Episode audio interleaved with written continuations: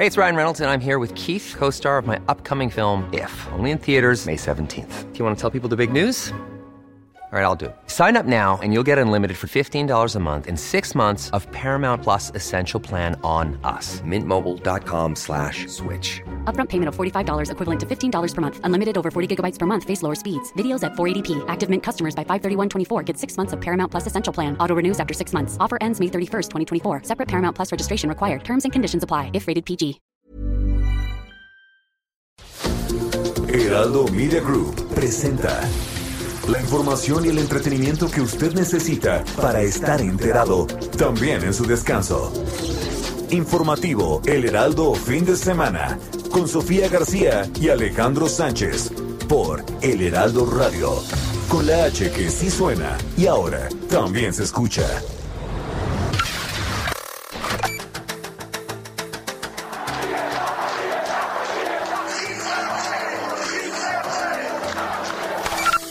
Y por eso también aquí estamos convocando a todos los revolucionarios del país, a todos los comunistas, a que salgan a las calles en cualquiera de los lugares donde se vayan a producir estas provocaciones.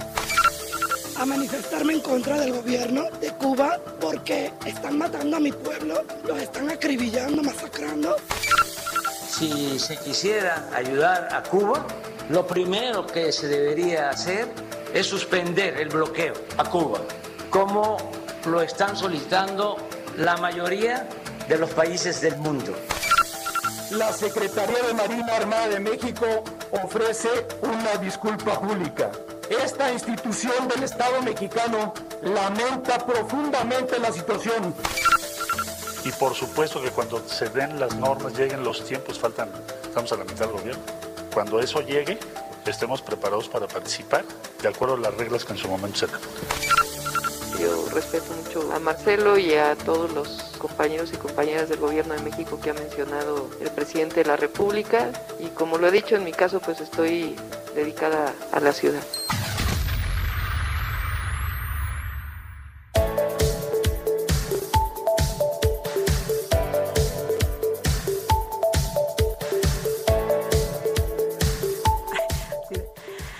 ¿Qué tal? ¿Cómo están? Son las 7 de la mañana con un minuto en este sábado 17 de julio ya del 2021. Gracias por estar con nosotros en el informativo fin de semana. Recuerde que estamos todos juntos desde esta hora, desde las 7 de la mañana hasta las 10, con lo más importante de toda la información nacional y también internacional. Quédese con nosotros, vamos a platicar de todo lo que ha pasado y también de lo que va a pasar próximamente, cómo le ha ido, cómo ha estado, cómo se ha cuidado sobre todo en esta temporada en donde parece que los contagios están repuntando. Ya lo advirtieron, esta variante Delta, que es muchísimo más contagiosa, más rápida, que se propague, bueno, pues pareciera que ya está dando mucho de qué hablar aquí, por lo menos en México. Así que cuídese, cuídese mucho,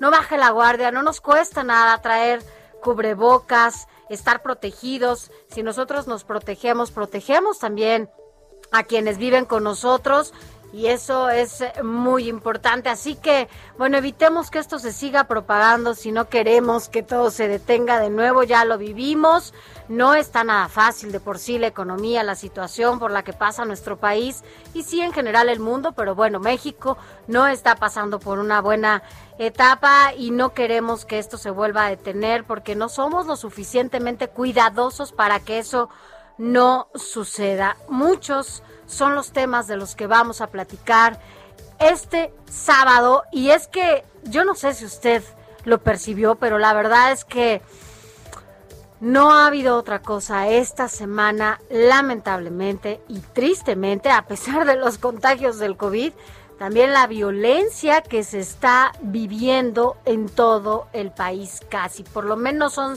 siete estados los que han repuntado también en sus índices de violencia, en los enfrentamientos que ha habido contra el crimen organizado. Vaya, eh, por lo menos Michoacán, usted lo sabe bien, ya lleva varias semanas con esta eh, pues alto índice de violencia. Eh, Chiapas también, en donde ya se formaron estas autodefensas, justo para sacar a algunos delincuentes que ya están en sus en sus comunidades, en muchas comunidades indígenas, también San Luis Potosí, Zacatecas, Tamaulipas, vaya, varios estados de la República están ya muy afectados por la violencia. Imagínense esto en medio también de la pandemia en la que vivimos. Así que bueno, vamos a platicar de muchos, muchos temas. Cuéntenos cómo le ha ido a usted, cómo ha percibido últimamente esta situación de violencia en el país, los contagios y todo lo que está sucediendo, se están repuntando los números, no nos confiemos, no creamos que no está pasando nada, incluso ya se reinstalaron estos macroquioscos para que usted se vaya a hacer una prueba COVID en caso de que tenga dudas o de que haya tenido contacto con alguien que bueno, pues que se haya manifestado con este coronavirus. Eh, recuerde que se tiene que hacer la prueba por lo menos cuatro o cinco días después de haber tenido contacto con esta persona, no de inmediato. Si usted se hace una prueba al día siguiente del que tuvo contacto con esta persona, bueno, pues evidentemente va a salir negativa. Así que bueno, sigamos el protocolo que se requiere para efectivamente tener la certeza de que está o no contaminado con el COVID-19. Hagamos todo lo que nos toca hacer desde el lado ciudadano para que tengamos números claros en cuanto a los contagios o si no, también sigámonos cuidándonos y también de esa manera cuidemos a quienes están con nosotros en casa. De esto y mucho más vamos a platicar. Ahorita les recordamos nuestras redes sociales para que se pongan en contacto con nosotros, así como nuestro WhatsApp para que nos manden mensajes y también eh, mensajes de voz y de texto. Por lo pronto, recuerde, yo soy Sofía García y arrancamos rápidamente con un resumen de noticias. Informativo El Heraldo Fin de Semana. Lo más importante en resumen. El, presidente Andrés Manuel López Obrador solicitó al gobernador de Guanajuato, Diego Sinué Rodríguez, relevar de su cargo al actual fiscal general del Estado, Carlos Samarripa.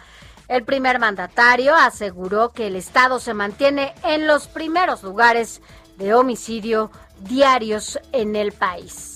Guanajuato es de los estados con más violencia y desde hace ya bastante tiempo. Y no es posible que no haya ninguna mejora, sobre todo en el caso de homicidios, y lleve 12 años el procurador de Guanajuato. No es posible. Si fuese gerente de una empresa con esos resultados, ya lo hubiesen corrido y pedirle también a la Fiscalía General de la República, respetando su autonomía, que revise lo que corresponde a el fuero federal. Bueno, y también el presidente Andrés Manuel López Obrador, en otros temas, inauguró el día de ayer, viernes, un cuartel de la Guardia Nacional en Chilpancingo. Guerrero, uno de los estados también, por cierto, que más ha sido violentado en los últimos años. Ahí también hay mucho que decir. Y subrayó el presidente que viajará por la entidad sin guardaespaldas ni vehículos blindados. En más información, la Secretaría de Salud Federal, a través de la Dirección General de Epidemiología, dio a conocer ayer viernes en su informe técnico diario que México ha llegado ya a las 236.015 personas fallecidas en total por COVID-19. Y aquí en la Ciudad de México se mantendrá una semana más el semáforo epidemiológico en amarillo. Así lo indicó las autoridades capitalinas durante la conferencia virtual de ayer por la tarde. Y por su parte, la jefa de gobierno Claudia Sheinbaum explicó que hay un acuerdo con el sector de bares y antros para que puedan reabrir. Sin embargo, esperan que las hospitalizaciones debido a COVID-19 se estabilicen justamente estos días. Eso va a decidir si se reabren o no estos bares y antros. Por lo pronto es con el programa Reabre que ustedes conocen y ya hay un acuerdo con ellos y se va a anunciar pronto. Esperemos que el impacto que tiene, que tuvo la vacunación de las últimas semanas, pues se empiece a notar en la reducción de hospitalizaciones.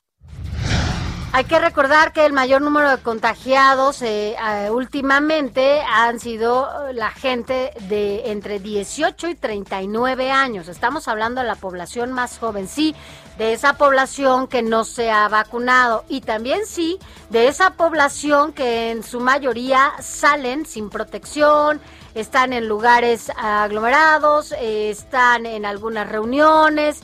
Y bueno, pues esto ha ocasionado un repunte de los contagios, sobre todo en estos en estas edades. De 18 a 39 años son los que mayormente se han contagiado.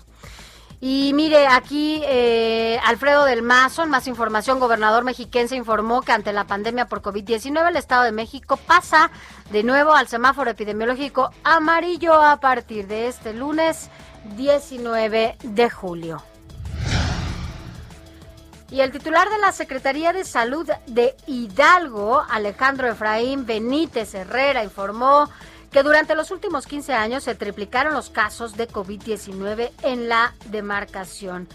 Pasó de más de 200 infectados activos a 778 personas enfermas. Y en más información, mire, Lorenzo Córdoba, consejero presidente del Instituto Nacional Electoral, consideró que la consulta popular del próximo primero de agosto será muy exitosa y llamó a no generar confusión o expectativas equivocadas respecto a la pregunta que se plantea en las boletas.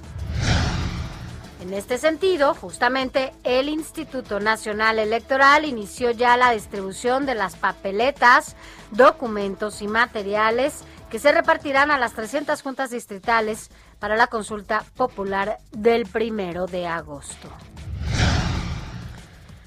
De acuerdo con el diputado Ignacio Mier Velasco, quien nuevamente fue, más bien fue reelecto para la coordinación de Morena en la Cámara de Diputados, su partido quiere ya la aprobación de la mega reforma a 29 artículos de la Constitución que entre otros temas, usted lo recuerda, también reconoce el matrimonio entre personas del mismo sexo y también la autonomía reproductiva. Justamente hoy en la primera plana de El Heraldo de México se destaca que Morena retoma una agenda de izquierda. El líder de los diputados de ese partido, Ignacio Mier, como ya se lo decíamos, adelanta que su bancada va por reforma para matrimonio igualitario y autonomía reproductiva. Esto, bueno, porque no se habían dado ya reformas en este sentido. Pero bueno, veremos, veremos cómo se da esta agenda allá en San Lázaro. Y un juez ordenó la restitución del patronato de la Universidad de las Américas Puebla a cargo de Margarita Jenkins Landa. Reconoció como rector únicamente a Luis Ernesto Derbez y eh, mandato la devolución de las instituciones. En más datos, el grupo Pueblos Unidos ingresó este viernes a la cabecera municipal de Pátzcuaro, allá en Michoacán, lo que generó desconcierto entre la población. Protección Civil de Nuevo León informó que un socavón, mire esto, se formó a la orilla de la carretera Zaragoza. Aramberri en el municipio de Zaragoza. Hasta ahora, eso sí, no existe riesgo para las personas de las comunidades aledañas. En más información, la diseñadora de ropa Marisol Peralta Ojeda fue localizada lamentablemente sin vida, junto a su pareja sentimental en la carretera federal Tixla-Chilapa, en Guerrero. Mira, uno de los estados en donde se vive más violencia en este país y justamente en donde ya está a punto de salir el gobernador. Ya están a punto de cambiar de gobernador en ese estado. Voladores de Papantla denunciaron ante la Fiscalía General de Justicia de Veracruz al actor y comediante mexicano Arad de la Torre luego de que saliera a la luz un polémico comercial donde denigra a esta comunidad. Busquemos ese comercial a ver si lo tenemos por lo menos en audio para ver de qué se trata y de qué eh, para que la gente conozca, quienes no lo han visto, de qué se trata y por qué esta denuncia hacia Arad de la Torre. Este viernes un tráiler se impactó contra un camión de pasajeros en la autopista México-Querétaro a la altura del kilómetro 44. Lamentablemente, cuatro personas murieron. Vámonos a información internacional. En Alemania asciende a 133 el número de muertos confirmados a causa de las fuertes lluvias y las inundaciones provocadas por el ciclón Bert que azotan desde el lunes al oeste de ese país. Hemos visto las imágenes y las casas casi están cubiertas por el agua que han provocado estas fuertes lluvias. La verdad es que son imágenes devastadoras, imágenes que se han publicado en todos los medios de comunicación y también se han dado a conocer a través de todas las redes sociales. Así que si usted no ha tenido oportunidad de verlas, chéquelo, véalo eh, han sido impactantes estas imágenes porque real el agua está cubriendo las casas en diferentes comunidades europeas. Y un juez federal en Texas consideró ilegal el programa que protege a los inmigrantes indocumentados de la deportación en Estados Unidos. Y después de ocho meses y medio sin visitantes, este viernes reabrieron sus puertas allá en la Torre Eiffel. Estas imágenes también en donde podemos apreciar cómo ya miles de turistas asisten para entrar, para subir pues a la Torre Eiffel. Abrieron sus puertas con una afluencia limitada, eso sí, al 50% de visitantes y fue localizado en la zona de Bakhchar, en Rusia, el avión que desapareció la mañana de este viernes de los radares de la región occidental de Siberia. De acuerdo con autoridades locales, los 14 pasajeros, incluyendo a tres personas de la tripulación de la aeronave, se encuentran vivos. Esto es un milagro. Así que bueno, más adelante platicaremos de todo ello. Recuerde que estamos aquí todos juntos hasta las 10 de la mañana para que, bueno, si usted tiene algún comentario, alguna recomendación, incluso si pasa algo cerca de su comunidad y usted quiere hacer alguna denuncia, lo puede hacer a través de nuestro WhatsApp. Se lo recordamos para que lo tenga 55 91 63 51 19 55 91 63 51 19. Háganos saber cuál es su denuncia, cuál recomendación o cuál es eh, pues su sentir con todo esto, lo que está pasando con este repunte de contagio de COVID-19, así como la violencia que se vive en el país. ¿Dónde se ubica usted? Llámenos de cualquier parte de la República. Vámonos rápidamente con un adelanto de lo que tendremos, de lo más importante de los deportes con Adrián Caloca. Muy buenos días, Sofía Alex, ¿cómo están? Muy buenos días, por supuesto, también a todos nuestros queridísimos redescuchas, diciéndoles un increíble inicio de fin de semana. Y no hay mejor manera de hacerlo, ya todos lo sabemos, que escuchándonos, por supuesto, aquí en el informativo y más adelante también viéndonos, por supuesto, en El Heraldo TV. Es por esta situación que estaremos comentando lo que sucede con los cada vez más cercanos Juegos Olímpicos de Tokio 2020. Pero ojo, alerta, alerta roja, sí, porque acaba de suceder algo prácticamente noticia de último momento, bastante importante que podría cambiar el rumbo de lo que vaya a pasar, ¿sí? Con el magno evento deportivo más esperado de este año. Los detalles, insisto, los estaremos comentando más adelante, pero no solo es eso, sino que también vamos a comentar sobre el presente de la selección mexicana en la Copa Oro, las finales de la NBA, el fin de semana de la Fórmula 1 y también lo que nos espera en la agenda deportiva para los próximos días, que yo sé que más de uno está realmente esperándolo. Por eso, Sofi, Alex, más adelante vamos con todos los detalles. Gracias, gracias Adrián. Más adelante estaremos aquí contigo. Recuerda también a partir de las 8 de la mañana estamos en transmisión simultánea en el Heraldo Televisión y también a través de el Heraldo Radio, aquí en estos mismos micrófonos.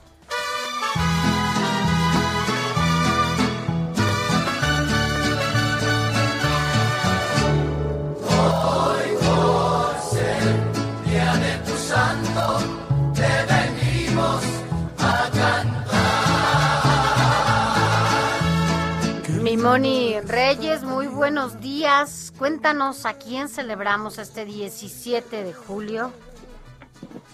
Gracias, Sofi. Muy buenos días, amigos. Qué gusto saludarlos. Desde la redacción del Heraldo Radio les platico que hoy 17 de julio el calendario recuerda a San Alejo. ¿Quién fue Alejo? Un hombre cuya fe religiosa lo impulsó a abandonar los lujos propios de una vida acomodada para vivir, ¿saben cómo? Pidiendo limosnas. Fue hijo predilecto del senador de Roma, Eufemiano, y se fugó el mismo día de su boda para alejarse de los privilegios y experimentar en carne propia las limitaciones de la pobreza. Recorrió un largo viaje de peregrinación, se acomodó en puertas y suelos de diversas ciudades para pedir limosna que luego repartía entre las personas menos favorecidas.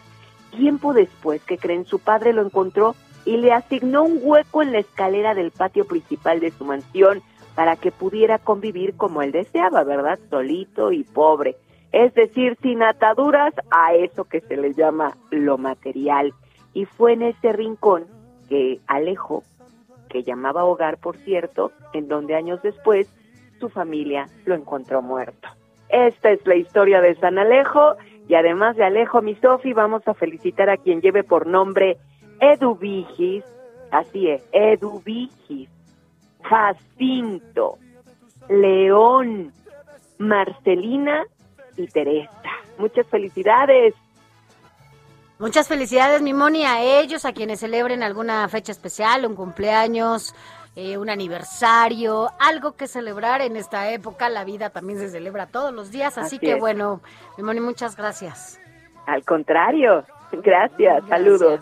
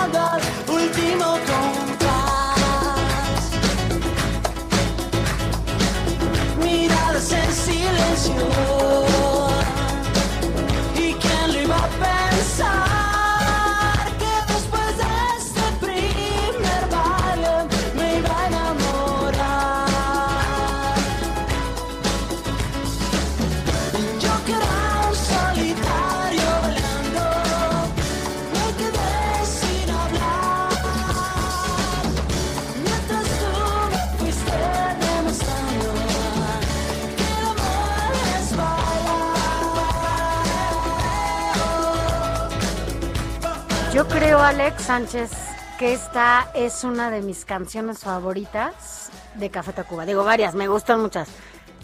Pero esta, la de El baile eh, del salón, es de las que más me gustan, sin duda. ¿Y por qué la estamos recordando? Fíjate que un día como hoy, un día como hoy, pero del 2005, este grupo mexicano de Café Tacuba ofreció un concierto, pero en Nueva York, allá en Estados unidos en el Webster Hall de Manhattan, en el que justamente, pues una vez más, tú los conoces, también te gustan, eh, dan a conocer y se muestran tal cual, muestran su calidad y sin duda, bueno, pues dentro y fuera del país son, son consentidos. Em, así que bueno, justo, justo por eso los estamos recordando con esta canción. Allá eh, estuvieron eh, en el Webster Hall de de Nueva York, pero del 2005.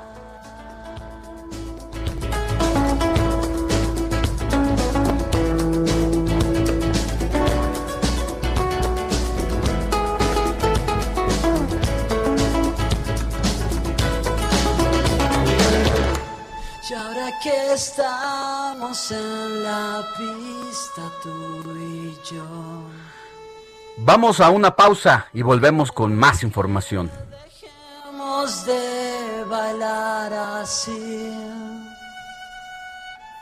Pues vienen otros ritmos que te quieren separar de mí. Y no pueda abrazarte ni sentir tu cuerpo. Y vuelva a bailar solo como antes de estar junto a ti. Cada día el aguacate mexicano encuentra mayor auge a nivel mundial. Sin embargo, ha sido también codicia del crimen organizado. Todos los detalles y la información en torno al aguacate, un reportaje especial del informativo fin de semana. La noticia no descansa. Usted necesita estar bien informado también el fin de semana. Esto es Informativo El Heraldo Fin de Semana. Informativo Heraldo Fin de Semana. Regresamos.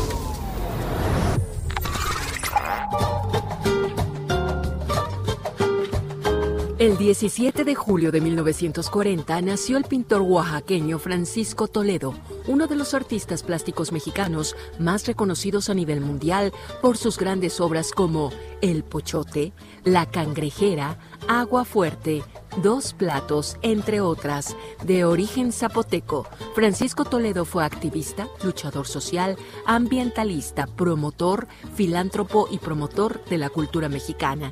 Su arte se caracteriza por el enorme aprecio por la estética de la naturaleza, particularmente por los animales.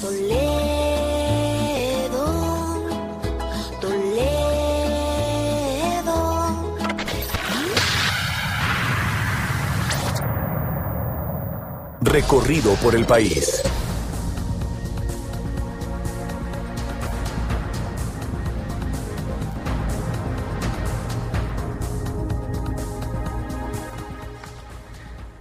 Siete de la mañana con 31 minutos hora del centro. Mire, en los últimos días, y lamentamos un poco tenerle que dar esta información, pero es necesaria porque no podemos tratar de ocultar lo que está pasando en el país, por muy amarga que sea la información.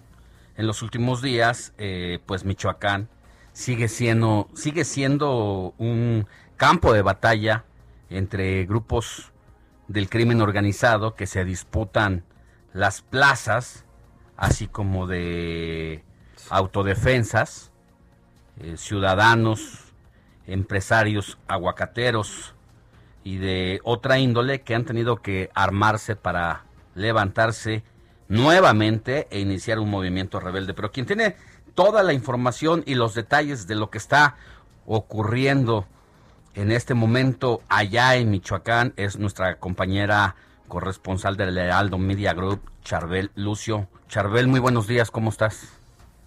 ¿Qué tal? Buenos días, un saludo a todo el auditorio. Pues sí, desde el fin de semana pasado se originó una serie de enfrentamientos entre eh, células del cártel Jalisco Nueva Generación y autodefensas de Tepalcatepec. Esto luego de que eh, el cártel eh, privara de la libertad a uno de los fundadores de este movimiento armado, se llama Ángel Gutiérrez Aguilar. El miércoles esta persona fue ubicada con vida en un inmueble de la cabecera municipal de Buenavista, en la Tierra Caliente.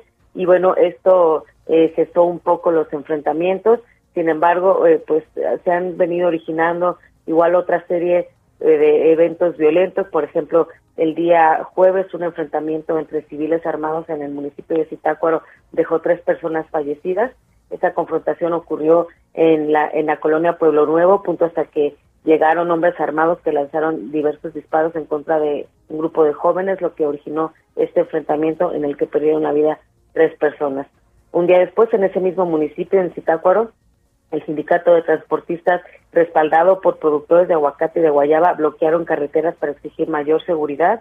Estos manifestantes señalaron que al circular por las carreteras que van a Morelia, Tuzantla y Toluca, eh, recurrentemente son asaltados y despojados de sus vehículos de carga o los productos agrícolas que eh, van a comercializar o incluso del dinero que reciben por la venta de sus frutos. Aseguraron además que incluso la policía Michoacán eh, más allá de ayudarlos, pues todo lo contrario, comete abusos en su contra al extorsionarlos para que puedan circular por las carreteras de ese municipio. Y el día de ayer, en otro punto del estado, en Pátzcuaro, eh, el grupo armado que se autodenomina como Guardia Comunitaria Pueblos Unidos ingresó el viernes a la cabecera municipal y esto pues eh, generó desconcierto entre la población. En redes sociales eh, los habitantes compartieron fotografías de decenas de camionetas con gente armada que circularon por la ciudad. La población llamó a extremar precauciones ante la movilidad de estos hombres que portaban armas de grueso calibre. La policía pues se movilizó y estas personas se retiraron a la zona donde normalmente operan, que es en los municipios de Ario de Rosales, eh, Taretan, Salvador, Escalante y Nuevo Derecho.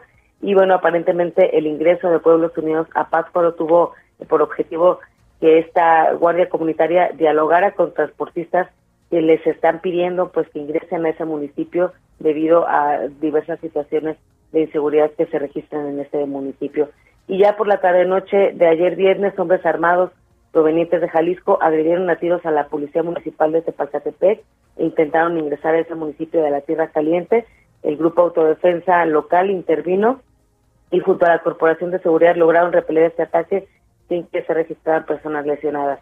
Eh, las camionetas con decenas de hombres armados se retiraron a una ranchería cercana, pero eh, hasta la noche de ayer nos reportaban que el riesgo de confrontaciones es latente, por lo que la población y el grupo armado de Tepacatepec se declararon en alerta máxima ante estas amenazas del cártel Jalisco por irrumpir de forma violenta en el municipio. Esos son los eh, últimos sucesos que se han registrado aquí en Michoacán. Pues sí, definitivamente un conflicto, eh, Charbel, que pues ya es añejo y que lejos de resolverse, pues parece que ha empeorado la situación porque los grupos criminales se disputan todo por allá, no solamente el tema de los percusores químicos que llegan procedentes de Asia a través del puerto Lázaro Cárdenas, ni los minerales, sino también el tema de las producciones de todo tipo de frutas, de hortalizas, y pues parece que el Estado mexicano a través de la defensa y los militares pues no han podido meter en orden a los grupos allá que están completamente desbordados. Vamos a seguir eh, de cerca todo esto y si ocurre algo importante en el transcurso de los próximos minutos, nos volvemos a enlazar contigo. Gracias, Charbel. Claro que sí, vamos a estar muy pendientes. Buen día.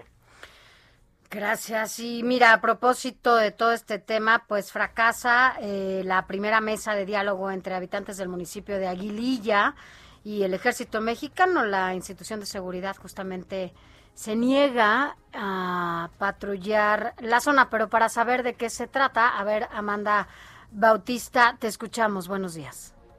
¿Qué tal? Muy buenos días, con gusto de saludarlos y reportarles que las mesas de pacificación que se llevarían a cabo en el municipio de Aguililla, Michoacán, entre miembros de la Asamblea Comunitaria y autoridades federales, se suspendieron debido a que existe un grupo de pobladores que pone como condicionante que elementos del ejército que se encuentran destacamentados en la zona salgan a patrullar de inmediato las tenencias eh, de la demarcación y principalmente la carretera a Pachingán, Aguililla, para garantizar el libre tránsito por la rúa.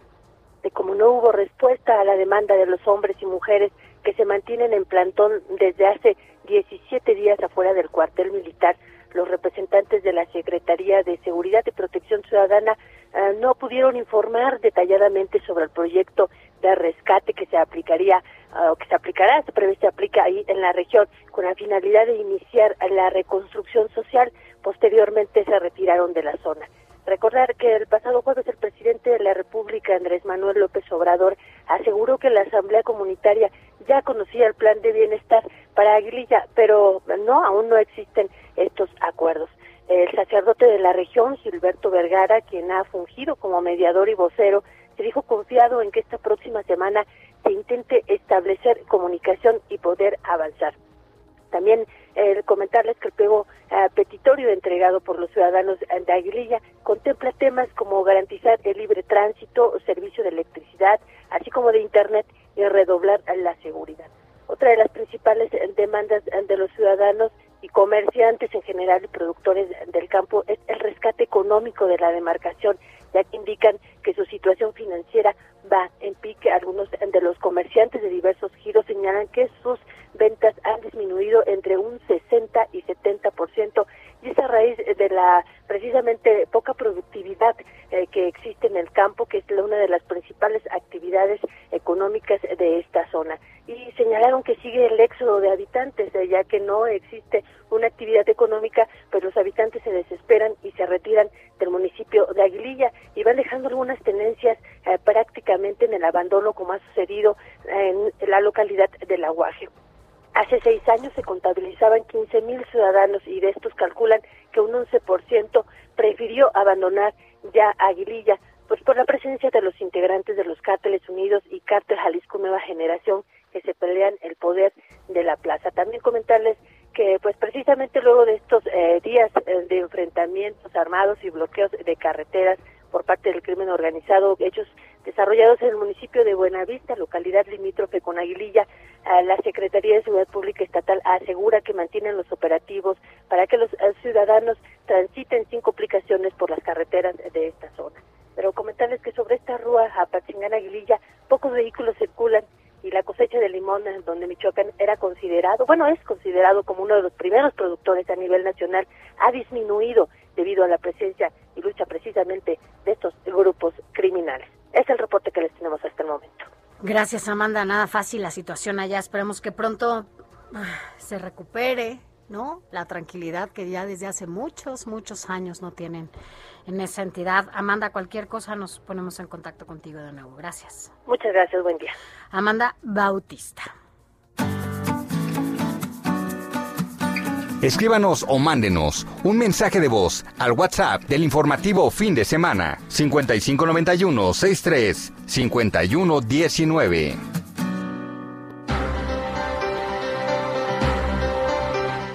Gracias por continuar con nosotros. Escríbanos. Y mire, a propósito, antes de pasar a otro tema, eh, Michoacán es uno de los estados que mejor conoces, Alex desde su problemática, la raíz, ahí estuviste, ¿no? Cuando estas autodefensas eh, iniciaron, ¿no? Este, esta lucha para defender justamente sus tierras, a sus personas, a su familia, y desde entonces has estado muy de cerca ahí. Hoy, bueno, ahorita nos, nos platicas también un poco de eso, nos vas a presentar un reportaje especial, eh, estuviste en Michoacán, porque bueno, pues ahora la lucha es por otra, por otra situación, sin embargo, no deja de haber, ¿no? Esta constancia, esta violencia que se vive en el estado de Michoacán. Sí, Sofía, en 2013 eh, inició el movimiento rebelde que, como tú recordarás, encabezaron Hipólito Mora, el fallecido doctor Mireles, papá Pitufo, limoneros eh, principalmente, que estaban hartos del crimen organizado porque prácticamente ya te cobraban por todo. Lo que fue el colmo es que los criminales pasaron a casas de estos personajes y sus vecinos, midiendo los predios para que con base en la dimensión de las tierras iban a comenzar a cobrar su propio predial, o sea, un organismo de hacienda paralelo a lo que ya de por sí tú pagas ante la autoridad correspondiente y eso fue lo que colmó la paciencia de estos personajes que vieron en los últimos meses pues eh, la ejecución de sus compañeros, la desaparición de sus hijas, de sus sobrinas. Entonces eh, la filosofía fue, si de todos modos nos van a matar, pues moramos dignamente y dando la lucha. Esta lucha se llevó por todos los pueblos, se fueron recorriendo de municipio en municipio hasta que los temibles caballeros templarios, este cártel de la droga, que del que supuestamente era el líder, la tuta como cabeza número uno ante la supuesta ejecución en el gobierno de Felipe Calderón de el más buscado, el más loco, como le decían al criminal, entonces, pues resultó que no lo habían ejecutado, que vivía.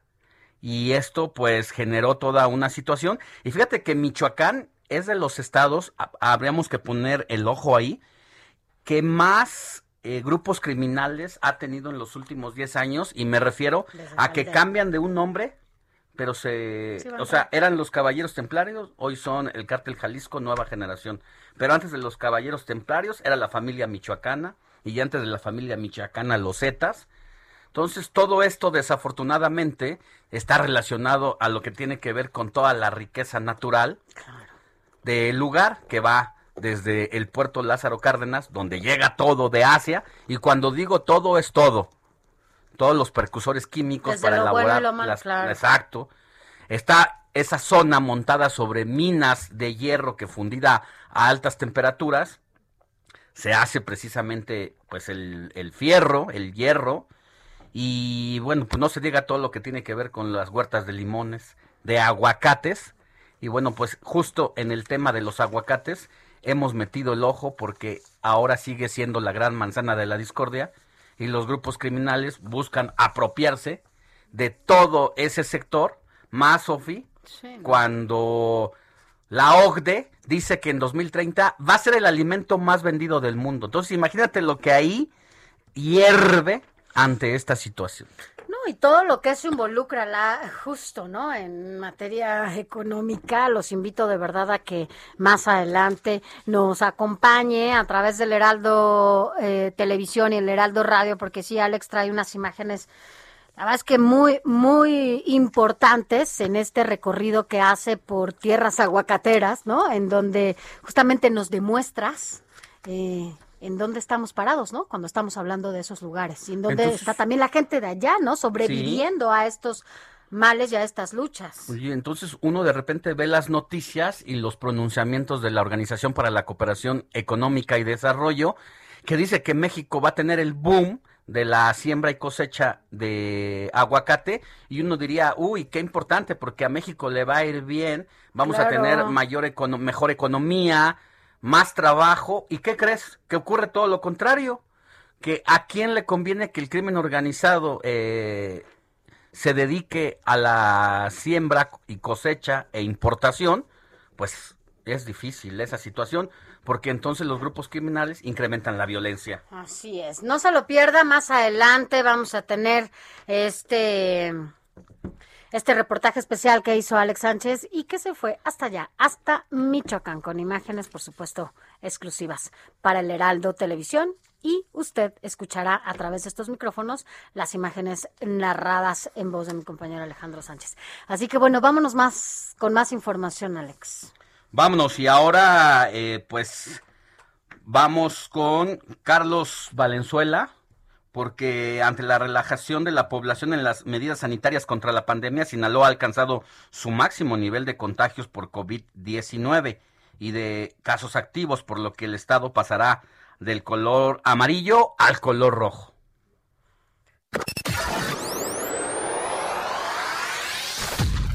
¿Qué tal, Sofía Alejandro? Muy buenos días luego de que Sinaloa ha alcanzado su máximo nivel de contagios por COVID-19 y de casos activos. El estado pasará del color amarillo al rojo en el semáforo de riesgo epidemiológico. La Secretaría de Salud Federal le notificó al gobierno estatal que del lunes 19 de julio al domingo 1 de agosto, Sinaloa estará en nivel de riesgo máximo por contagios de coronavirus, lo que implica una nueva modificación en los protocolos sanitarios. Efren Encinas Torres, secretario de Salud del Estado, precisó que esto es el resultado del acelerado número de contagios registrados en las últimas semanas en la entidad, pero espera que con las medidas sanitarias y el avance del plan de vacunación que está en marcha, pronto se supere este estatus de riesgo, pero por lo pronto se necesita de la participación de la población. El funcionario estatal subrayó que el índice de casos graves por esta enfermedad ha disminuido mucho, pero lamentablemente existe una relajación de los ciudadanos, lo que es una alta cantidad de contagios que ha provocado el regreso al semáforo rojo. Sinaloa tiene una disponibilidad del 60% de las camas COVID, tanto en hospitales públicos como privados. Sobre los pasos a seguir para las siguientes dos semanas, las autoridades de los tres niveles de gobierno darán a conocer esta información en la brevedad posible, pero por lo pronto se le pide a la población acatar las medidas básicas que ya conocen, como salir de casa solo en caso de ser necesario, siempre hacerlo con el uso correcto del cubrebocas, mantener la sana distancia y la sanitización de manos de manera constante. Reportó desde Sinaloa para el Heraldo Radio Carlos Valenzuela. Gracias y vámonos a más información, Alex, porque acá las cosas en la Ciudad de México, bueno, pues todo va acelerándose en lo que tiene que ver con el COVID y con la vacunación joven que ya te va a tocar, Carlos Navarro, ya te va a tocar aunque no estabas en estas primeras filas. ¿Cómo estás? Buenos días. Buenos días, Alejandro Sofía. Les saludo con gusto a ustedes en el auditorio y bien comentarles que la Ciudad de México sigue el aumento de las personas hospitalizadas a causa de la COVID. Sin embargo, permanece la entidad en el amarillo del semáforo epidemiológico. El director de Gobierno Digital de la DIP, Eduardo Clark, detalló la situación de la emergencia sanitaria a través de los distintos indicadores. Y es que según el reporte hay 1.817 personas internadas por el nuevo coronavirus, 650 más en comparación con el viernes de la semana pasada cuando había 1.213. Además, en promedio se están registrando en la Ciudad de México 2.217 casos positivos por día, una cifra por encima del, del punto más bajo en mayo, cuando nada más se reportaban 240. ¿Quiénes son los que están abonando a este incremento? Escuchemos a Dado Clark. Las edades que siguen siendo los puntos, los focos rojos de atención siguen siendo las personas de 18 a 39 años. Pueden ver son los que los incrementos son mayores. En el caso a 18 a 29 estamos viendo tasas que están todavía a la mitad de lo que llegamos a ver en enero, pero en todos los otros grupos de edad estamos a menos de la mitad de lo que llegamos a ver en enero. Particularmente en lo que tiene que ver con 50 y más años, pueden ver que estamos pues a menos de una sexta parte. En esta semana no habrá modificaciones en las actividades económicas, pero se informó que ya hay un acuerdo con bares y antros para, para su regreso, mientras que la versión del cierre de estadios al público quedó descartada. También comentarles que la próxima semana que se pone en marcha la fase 21 del Plan Nacional de Vacunación de la Ciudad de México, se estima aplicar un millón cuarenta y cuatro mil trescientos catorce vacunas en ocho días, o sea, ciento treinta mil quinientos treinta y nueve dosis diarias. Este plan incluye al sector millennial, o sea, la primera dosis a las personas de 30 a 39 años en Tláhuac, Miguel Hidalgo, Azcapotzalco, Benito Juárez, Coyoacán, Gustavo Madero, Venustiano Carranza y Álvaro Obregón, que les tocaría la Sputnik B, mientras que en el caso de Tlalpan les corresponde la de AstraZeneca. Estiman vacunar alrededor de 914.180 personas de este sector poblacional. Además, estaría completando la atención a los cincuentones, pues se va a aplicar la segunda dosis a Iztacalco y Álvaro Obregón, que también les toca la Sputnik.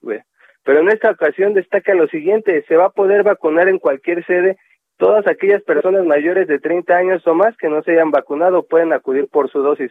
O sea, eh, eliminan fronteras en pocas palabras, todas las personas mayores de 30 años que no se han vacunado pueden acudir a cualquiera de las sedes que se va a anunciar en unos momentos por parte del gobierno capitalino y así le explicó la jefa de gobierno Claudia Sheinbaum. Escuchemos. Pero en esas mismas sedes se va a poder vacunar cualquier persona que no se haya vacunado de 30 o más. Es decir, si tiene unos 60 años y no se ha vacunado, va a poder acudir a estas sedes para poderse vacunar independientemente de la alcaldía o cualquier edad por encima de los 29 años. Así es que bueno, yo todavía tendré que esperar un poquito más porque este año, este año cumplí 29, así es que tengo que esperar un poquito más, todavía no me toca. Alejandro Sofía, la información que les tengo.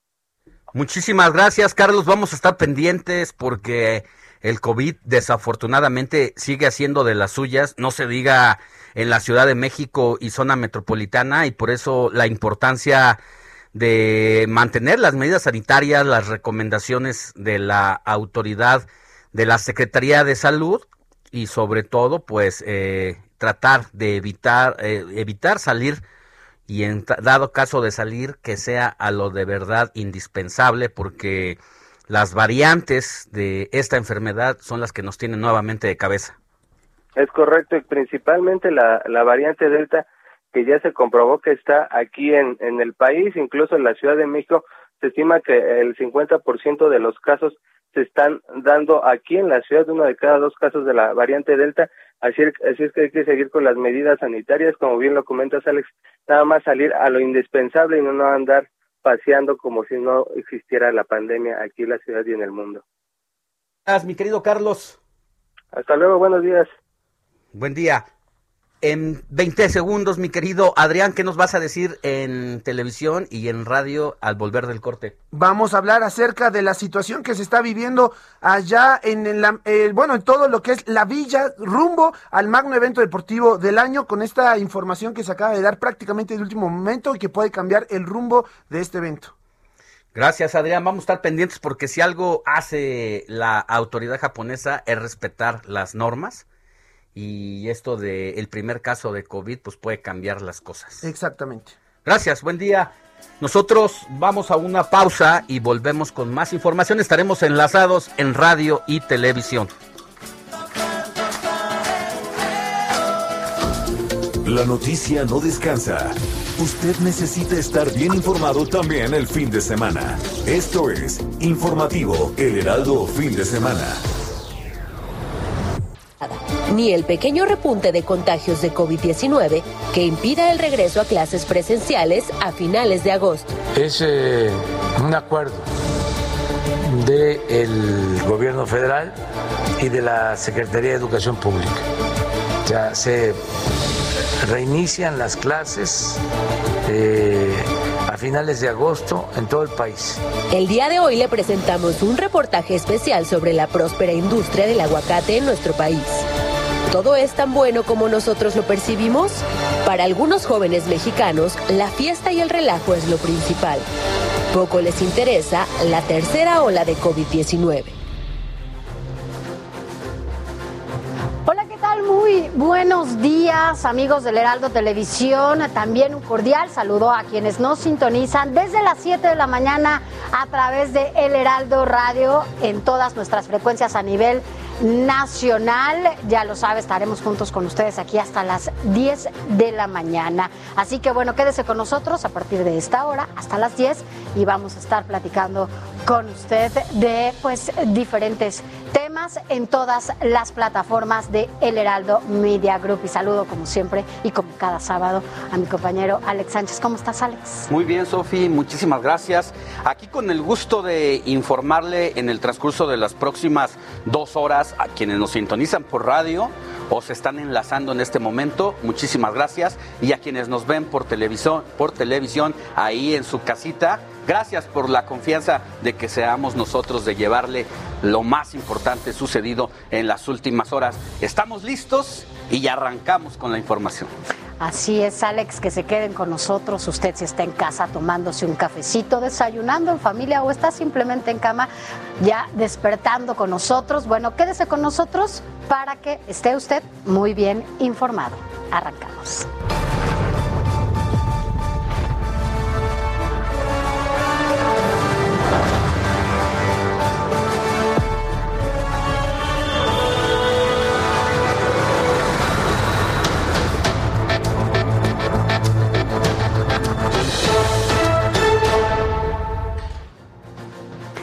Mira, el presidente Andrés Manuel López Obrador señaló que Guanajuato es el estado con más violencia del país y exigió la destitución del fiscal local Carlos Samarripa, a pesar esto de haber sido electo por 19 años. Que no hay buenos resultados. Que Guanajuato es de los estados con más violencia. Y desde hace ya bastante tiempo. Y no es posible que no haya ninguna mejora, sobre todo en el caso de homicidios, y lleve 12 años el procurador. Y mire, escucha esto, los grupos armados en Michoacán han bajado de la serranía y comienzan poco a poco a entrar a pueblos más urbanos e incluso de atracción turística internacional. En las últimas horas se registraron bloques, bloqueos en Zitácuaro y por el pueblo mágico de Páscuaro se distribuyeron hombres con rifles de alto poder.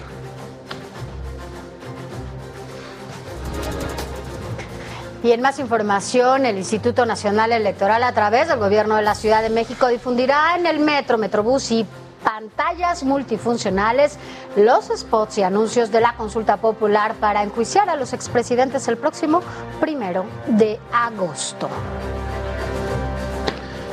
En más información, Rogelio Ramírez de la O asumió el cargo ya como titular de la Secretaría de Hacienda.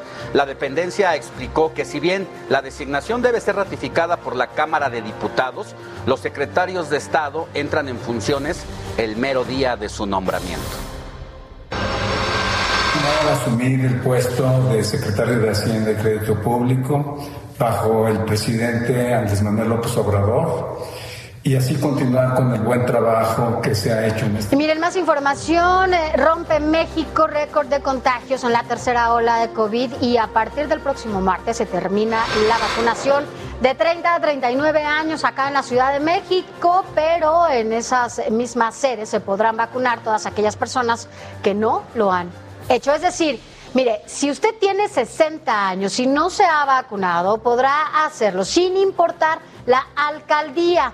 De esto le vamos a platicar todos los detalles más adelante. Y mire, otra vez, estas cosas que uno no se explica. En Puebla se formó un nuevo socavón, esto en el municipio de Aguazotepec, en la Sierra Norte del Estado, luego de una excavación para un Huawei. El propio gobierno del Estado compartió imágenes del socavón. Se puede apreciar las grietas de los alrededores, además del hundimiento de la tierra. Y mire usted que nos escucha y nos ve a través del Heraldo Televisión y del Heraldo Radio. Bueno, este fin de semana tenemos un programa muy interesante, de verdad quédese con nosotros. Le vamos a platicar todo lo que tenga que ver con el coronavirus en nuestro país, Alex, todo lo que está pasando, esta nueva variante, este repunte. Vaya, vamos a platicar con expertos. Si usted tiene una duda, escríbanos. Así es, y por otro lado, también le vamos a presentar un reportaje sobre la industria del aguacate en México y su lado más oscuro. Así es, ya nos contarás qué hiciste allá en Michoacán. Y mire, vamos a platicar con Gerardo Lisiaga, quien es director y productor de un cortometraje que se llama Un Balón. Vamos a conocer todos los detalles. Y hoy, exactamente hoy sábado, hace un año que Emilio Lozoya fue extraditado al país. Este exfuncionario eh, estaba en España y un año después, ¿sabe qué?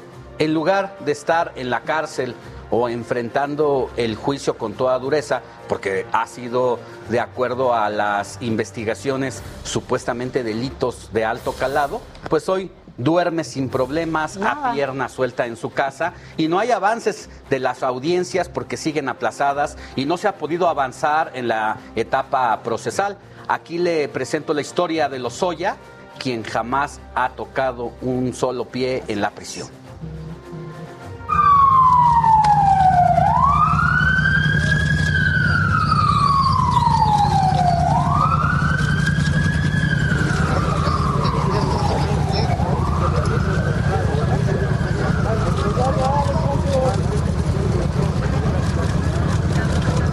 Así, a la prensa utilizando un señuelo, llegó el exdirector de Pemex, Emilio Lozoya, el 17 de julio del 2020, extraditado desde España. La Fiscalía General de la República lo había buscado durante poco más de un año, pues desde julio del 2019 la misma FGR lo puso con una ficha roja, por lo que Lozoya era buscado en 190 países. Tras su extradición en nuestro país, Emilio Lozoya nunca tocó la cárcel, como tanto se presumía. Fue directamente a un hospital de primera calidad, donde fue atendido en una suite de lujo y jamás, jamás se vio una fotografía de él. El 19 de agosto de 2020 se filtró en los medios de comunicación un documento con 63 hojas de lo que presuntamente fue la denuncia de Emilio Lozoya que entregó a la Fiscalía General de la República y en la cual señalaba corrupción en varios actores políticos del gobierno de Enrique Peña Nieto y otros gobiernos anteriores, entre los cuales se encontraban Enrique Peña Nieto, Felipe Calderón, Vicente Fox y hasta Salinas de Gortari.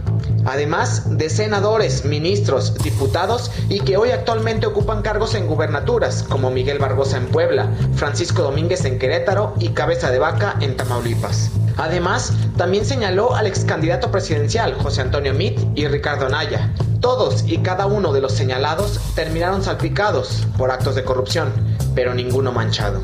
Un año de que llegó como extraditado al país Emilio Lozoya. Un año en la que jueces federales siguen aplazando las audiencias. Un año en la que su situación jurídica aún no se resuelve. Un año de impunidad. Un año en el que no ha pisado la cárcel Emilio Lozoya. Iván Márquez, Heraldo Televisión. Así las cosas con Lozoya, ¿no? Sigue disfrutando de su casa, nunca, como ya lo decías, pisó na- un- así nada la cárcel, ¿no? Bueno, y aquí vamos a editorializar un poquito. La verdad es que fue carne de cañón para el gobierno de la 4T, ¿Y en qué que le momento? dio información que le sirvió a presidencia de la República para manejar las cosas a su manera de cara al proceso electoral pasado. Y bueno, parece que a cambio de eso le dieron pues cierta inmunidad a este exfuncionario del gobierno de Peña Nieto, a quien señalan como un responsable de haber captado recursos de manera ilegal a través de sobornos de Odebrecht a la campaña de Enrique Peña Nieto. Así es, y bueno, ya platicaremos de esto, a ver qué sigue, ¿no? Que, que ya, qué deciden hacer desde las autoridades. Y mira, justamente quien también ya desayuna en casa es Alejandra Barrios, eh, lideresa de los comerciantes del centro histórico, luego de que un juez ya le concediera su salida en la cárcel. Alejandro, Alejandra Barrios permaneció tres semanas en el penal de Santa Marta Catitla. Durante este viernes, una jueza del Tribunal Superior de Justicia Capitalino decidió otorgarle la prisión preventiva domiciliaria debido a su avanzada edad, por lo que continuará su proceso por los delitos de extorsión agravada y daño a la propiedad ajena recluida en una casa de la alcaldía de Gustavo Amadero. Así las cosas con Alejandra Barrios. Pero bueno, cambiemos de tema. Cambiemos de tema, vamos a otras cosas. ¿A ti te gustan los tatuajes? ¿Tienes Fíjate tatuajes? que en- no tengo tatuajes, me gustan algunos tatuajes. eh, sí, sí hay algunos que te dan ganas de ponerte, la verdad es que sí, pero honestamente no lo he hecho, no por otra cosa, sino porque sí soy muy miedosa. Me da, me da miedo que me inyecten, o sea, no quiero contarles cuando la vacuna casi, eh, no sé cuántas veces estuve ahí rezando. Imagínate un tatuaje, ¿cuánto tiempo te puedes tardar en un tatuaje? ¿A ti te gustan?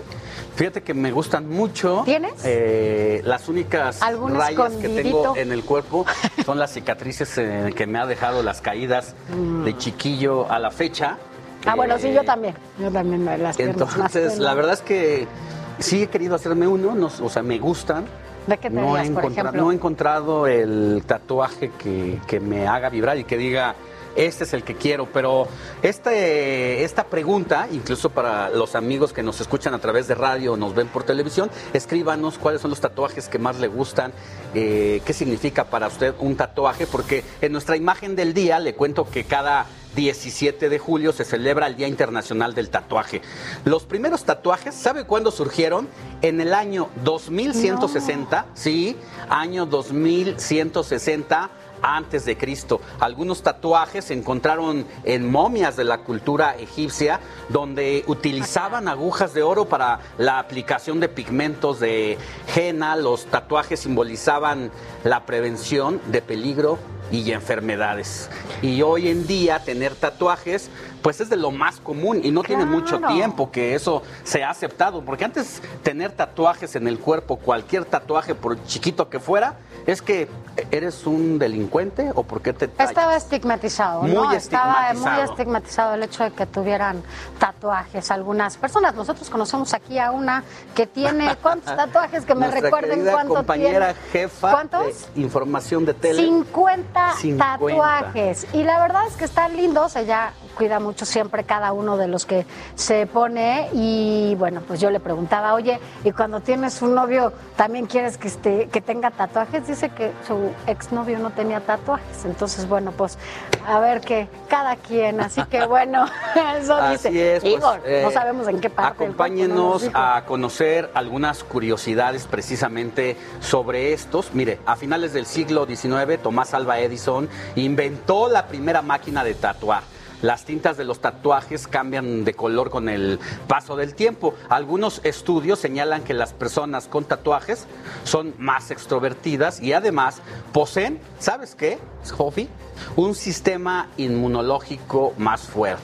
Ayer lo decíamos. Oye, le decíamos a, la jefa de información, es jefa de información de tele, que decíamos, ¿y no te ha dado COVID? No, no le ha dado COVID. A pesar de que ha estado con gente muy cercana, Que tiene COVID. que ha, estado al cuidado de estas personas, no le ha pasado nada, afortunadamente, para ella, y a lo mejor sí tiene que ver algo con el- los tatuajes, y pues los diseños de tatuajes más solicitados son, Yo ¿sabes haría- cuáles? Yo me haría, yo me haría uno de esos dos. Ángeles y corazones. Yo me haría uno de esos dos, porque Así me que, encantan bueno. los ángeles y los corazones porque me gustan. Pues que nos ¿Qué te escriban al WhatsApp al 55 91 63 15 19.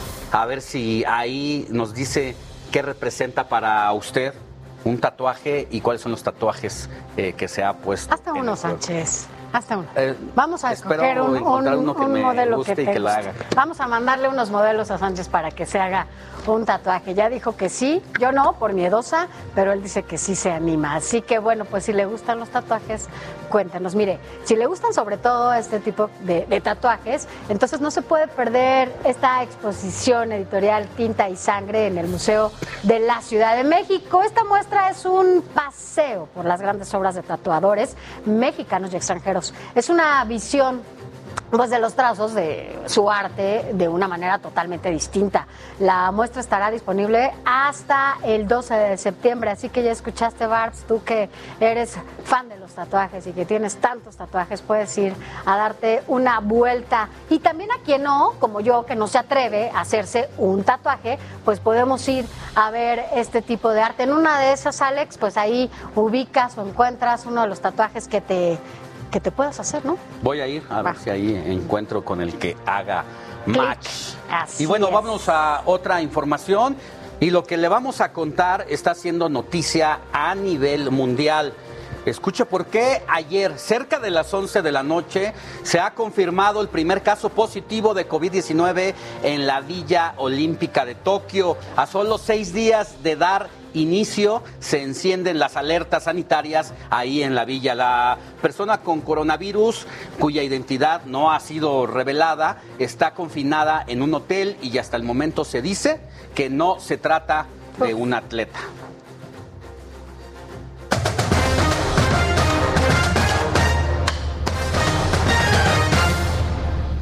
Bueno, y a propósito de este tema, bueno, pues es momento de saber qué hay en la actividad deportiva de esta semana.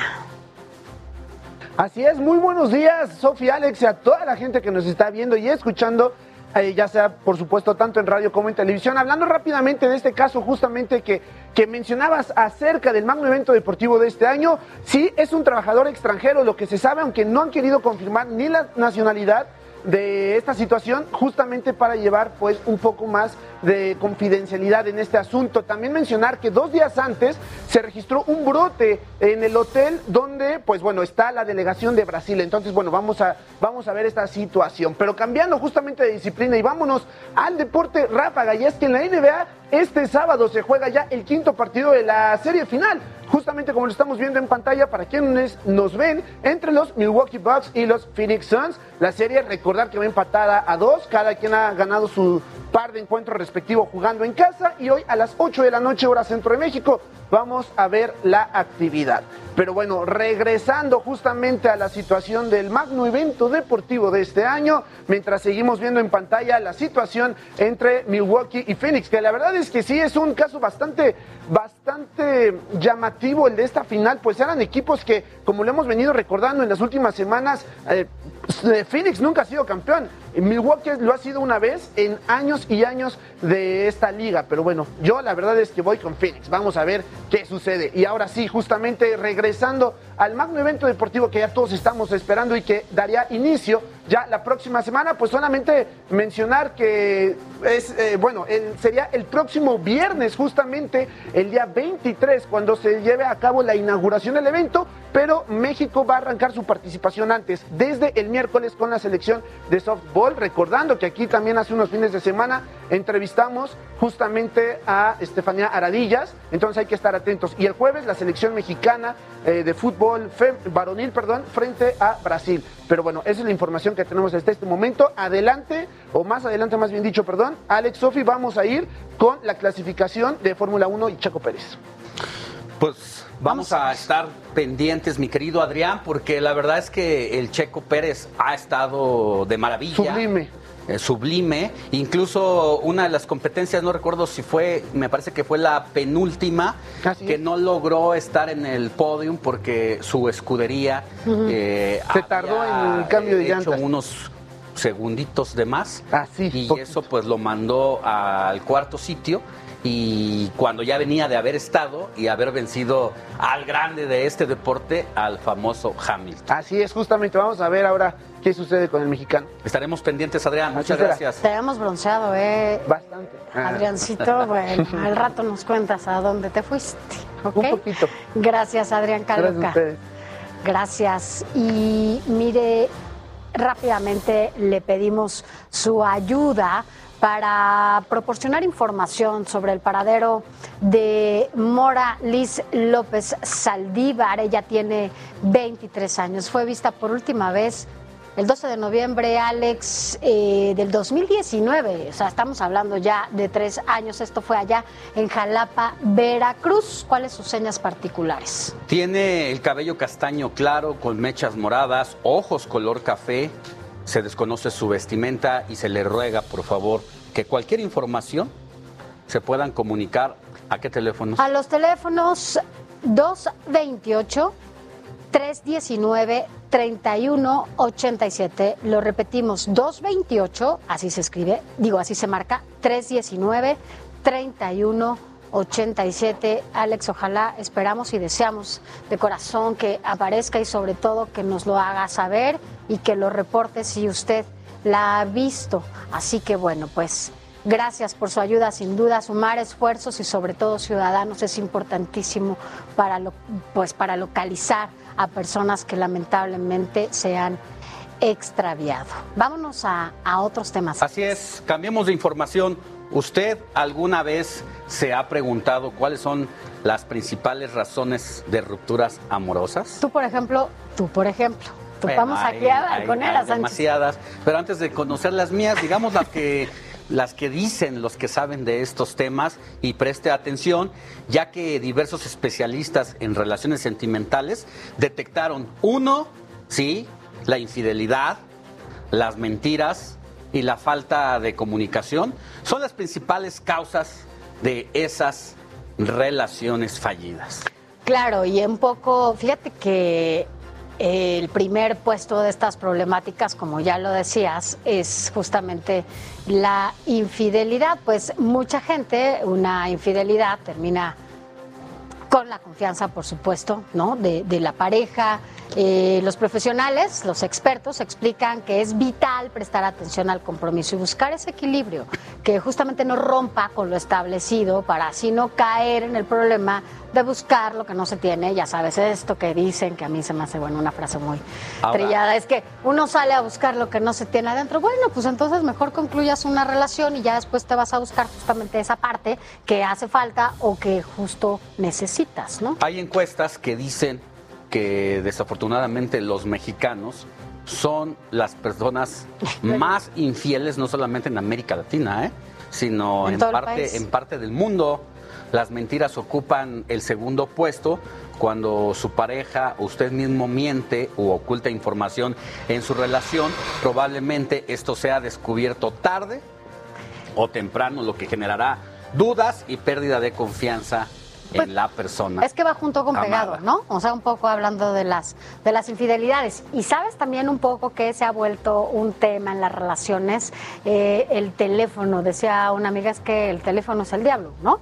O sea, uno tiene que, eh, pues finalmente cada quien tiene esta parte como muy íntima, muy privada y tienes tus temas, pero hay gente que es muy evidente y que, bueno, pues claro que detonan muchas dudas y detonan muchas cosas en, en la pareja. Sin embargo, bueno, pues esto es parte de lo que se da en las relaciones, Alex. Finalmente, la falta de comunicación, que es lo más importante en una relación, es otro de los factores eh, que rompe una relación. Si no se tiene una buena comunicación, pues evidentemente no se podrá tener una buena relación. La comunicación es importantísima. Así es, así es, mucho que analizar, mucho que, que, que nos cae, ¿no? Nos nota que platicamos estos, estas cosas, pues uno se pregunta, o sea, a mí qué, qué me ha fallado para haber tenido tantas o cuáles eh, pues, Tantas. rupturas relaciones, ¿no? Sí, no, hay que, yo creo que también uno se pone en medio y primero tienes que revisar qué es lo que está pasando desde este lado para poder cuestionar qué está pasando en el otro lado. No por eso quiere decir que se tengan que justificar absolutamente muchas acciones, incluso algunas de, de que tengan que ver con la violencia, incluso psicológica, que puedan lastimarte. Pero bueno, eso es parte de lo que se Así una es. relación, Alex. Mira, eh, escríbanos al 55 91 63 51 19, eh, ya sabe, o escríbanos a nuestros twitters, Alex Sánchez MX. Y también al mío, que es arroba Sofía García MX. Así, Así que es. háganos saber algunas dudas. En tanto vamos a un corte y regresamos, no se vaya, porque más adelante le vamos a platicar todo sobre las variantes de COVID-19 que hay en nuestro país.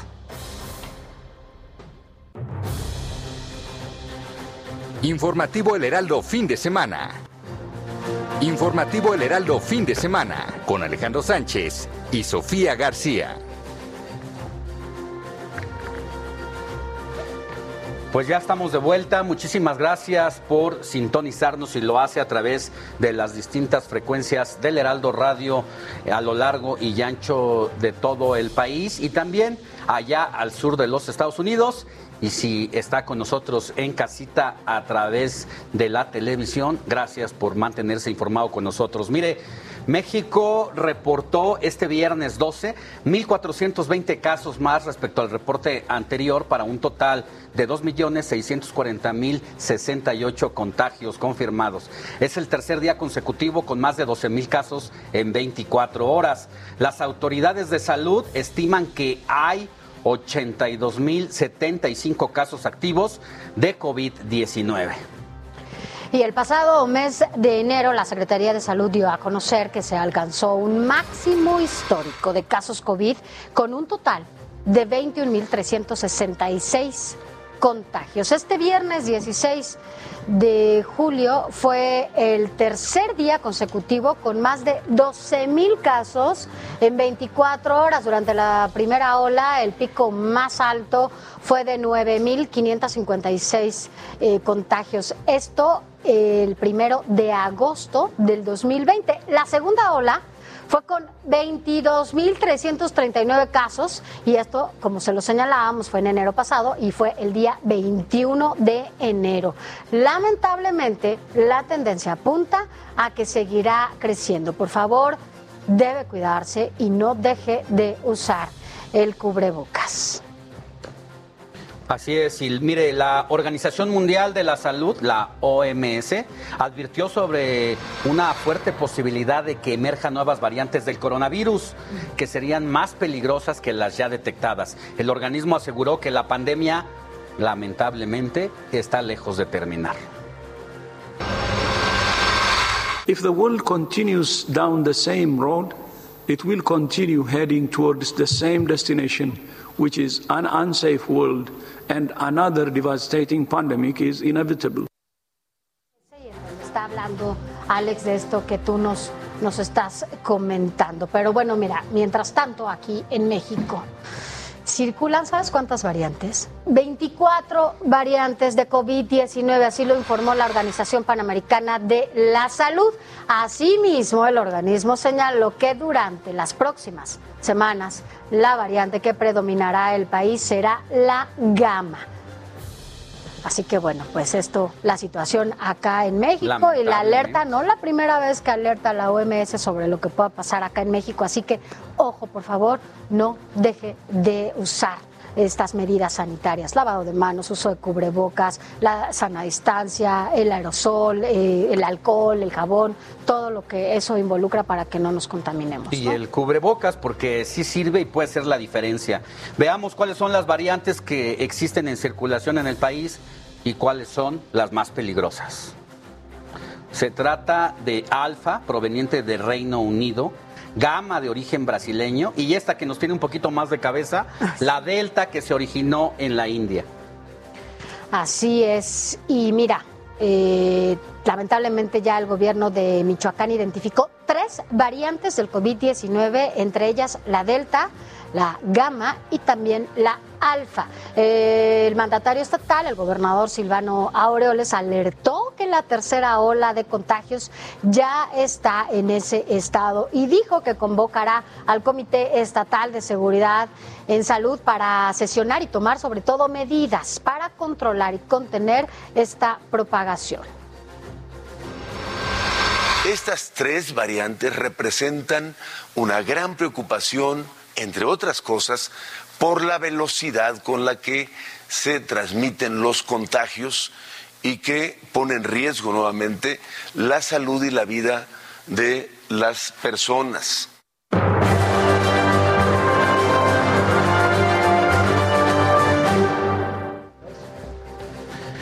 Y mire, en nuestro país pues ya se registran 24 variantes del SARS-CoV-2. Esta situación se recrudece cuando viajeros internacionales y nacionales cruzan nuestras fronteras. Y para conocer más sobre las variantes del COVID y el papel que juegan los viajeros en la propagación del virus, agradecemos que esté con nosotros al doctor Jorge Baruch Díaz.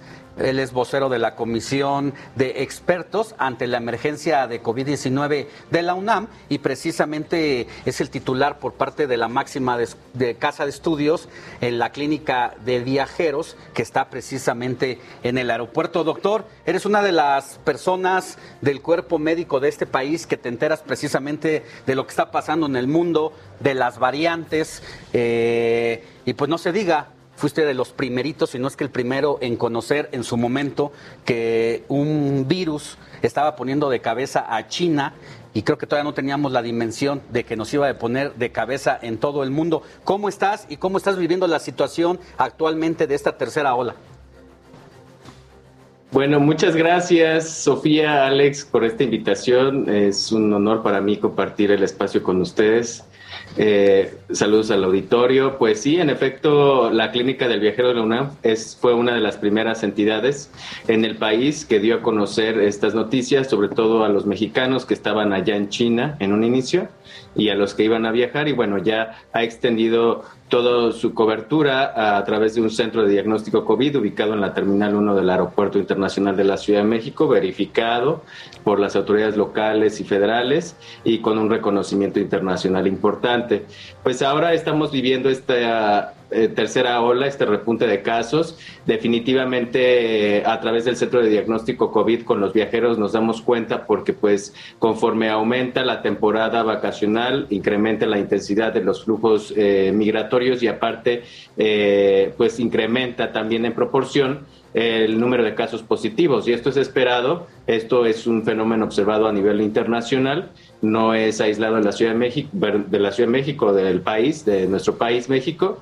Eh, y bueno, ahora con las eh, nuevas variantes también hemos dado seguimiento puntual a algunos casos eh, provenientes de algunos destinos turísticos importantes a nivel nacional y que están relacionados con, con casos confirmados de variantes como la Delta. de tal manera pues que nosotros tenemos un pulso puntual diariamente con pues nuestra actividad eh, de cómo va la pandemia tanto a nivel global, pero también regional y nacional. Doctor Baruch, eh, tú que tienes registro de todo esto que está pasando, ¿tú tienes idea o, o, un aproximado o ya te enteraron de cuántos vuelos justamente se han desviado a nuestro país con pasajeros provenientes incluso de la India y otros, justo Alex, tú nos dabas a conocer esta semana a través de tu, de tu columna que varios pasajeros están llegando a México porque desviaron sus vuelos justamente porque no querían recibirlos porque son portadores de estas nuevas variantes? ¿O pueden ser? Así es, eh, Sofía. Pues sí, eh, no, eh, bueno, no exactamente la magnitud, eso es ya eh, responsabilidad de las autoridades aeronáuticas. Sin embargo, hemos atendido algunos grupos provenientes de la India que requieren pruebas eh, a través del Centro de Diagnóstico COVID eh, de la UNAM entonces, eh, sí, definitivamente este va a ser un fenómeno que va a suceder a lo largo de esta pandemia, no solamente de la India, sino también eh, de vuelos provenientes de China, eh, de vuelos provenientes de algunos otros países, porque México siempre ha sido un hub a nivel internacional para Latinoamérica, que también ah, se han desviado a lo largo de la pandemia varios vuelos que no pueden ingresar a las fronteras de Latinoamérica, pero también hacia Norteamérica, nuestra región. Entonces, esto va, es parte del fenómeno migratorio, es parte de pues esta movilidad internacional. México tiene una política de fronteras abiertas, entonces esto favorece a la movilidad y pero también bueno al intercambio no solamente de personas, sino de estas variantes. Eh, de tal modo que pues que las variantes cobran relevancia al momento de estar en esta interacción social eh, incrementada. Doctor, ¿tienes datos de cuántas pruebas más o menos han hecho a extranjeros, a hindús, a otros, otras personalidades que se han tenido que quedar en nuestro país por no poder ingresar a la Unión Americana, Estados Unidos? Bueno, aproximadamente en el Centro de Diagnóstico COVID de la UNAM eh, hacemos entre 400 y 500 pruebas diarias. Eh, una proporción importante de ellas son pruebas rápidas de antígeno, pero también otra eh, son de pruebas de PCR. Entonces, eh, así es eh, como nosotros eh, funcionamos. Eh, pueden llegar los viajeros eh, sin cita a esta terminal 1 en la puerta 3 al lado del Hotel Camino Real y ahí se les atiende con mucho gusto. El, centro de diagnóstico está abierto de 4 de la mañana a 8 de la noche todos los días de la semana. Doctor Baruch, ¿y qué pasa si posterior a estas pruebas dan positivo? ¿Cuáles son este protocolo que están siguiendo? ¿Dónde los aíslan? O bueno, ¿qué certeza podemos tener nosotros que estamos de este lado que justamente no van a salir y les van a decir, bueno, vayan y y, y, y, este, enciérrense, ¿no?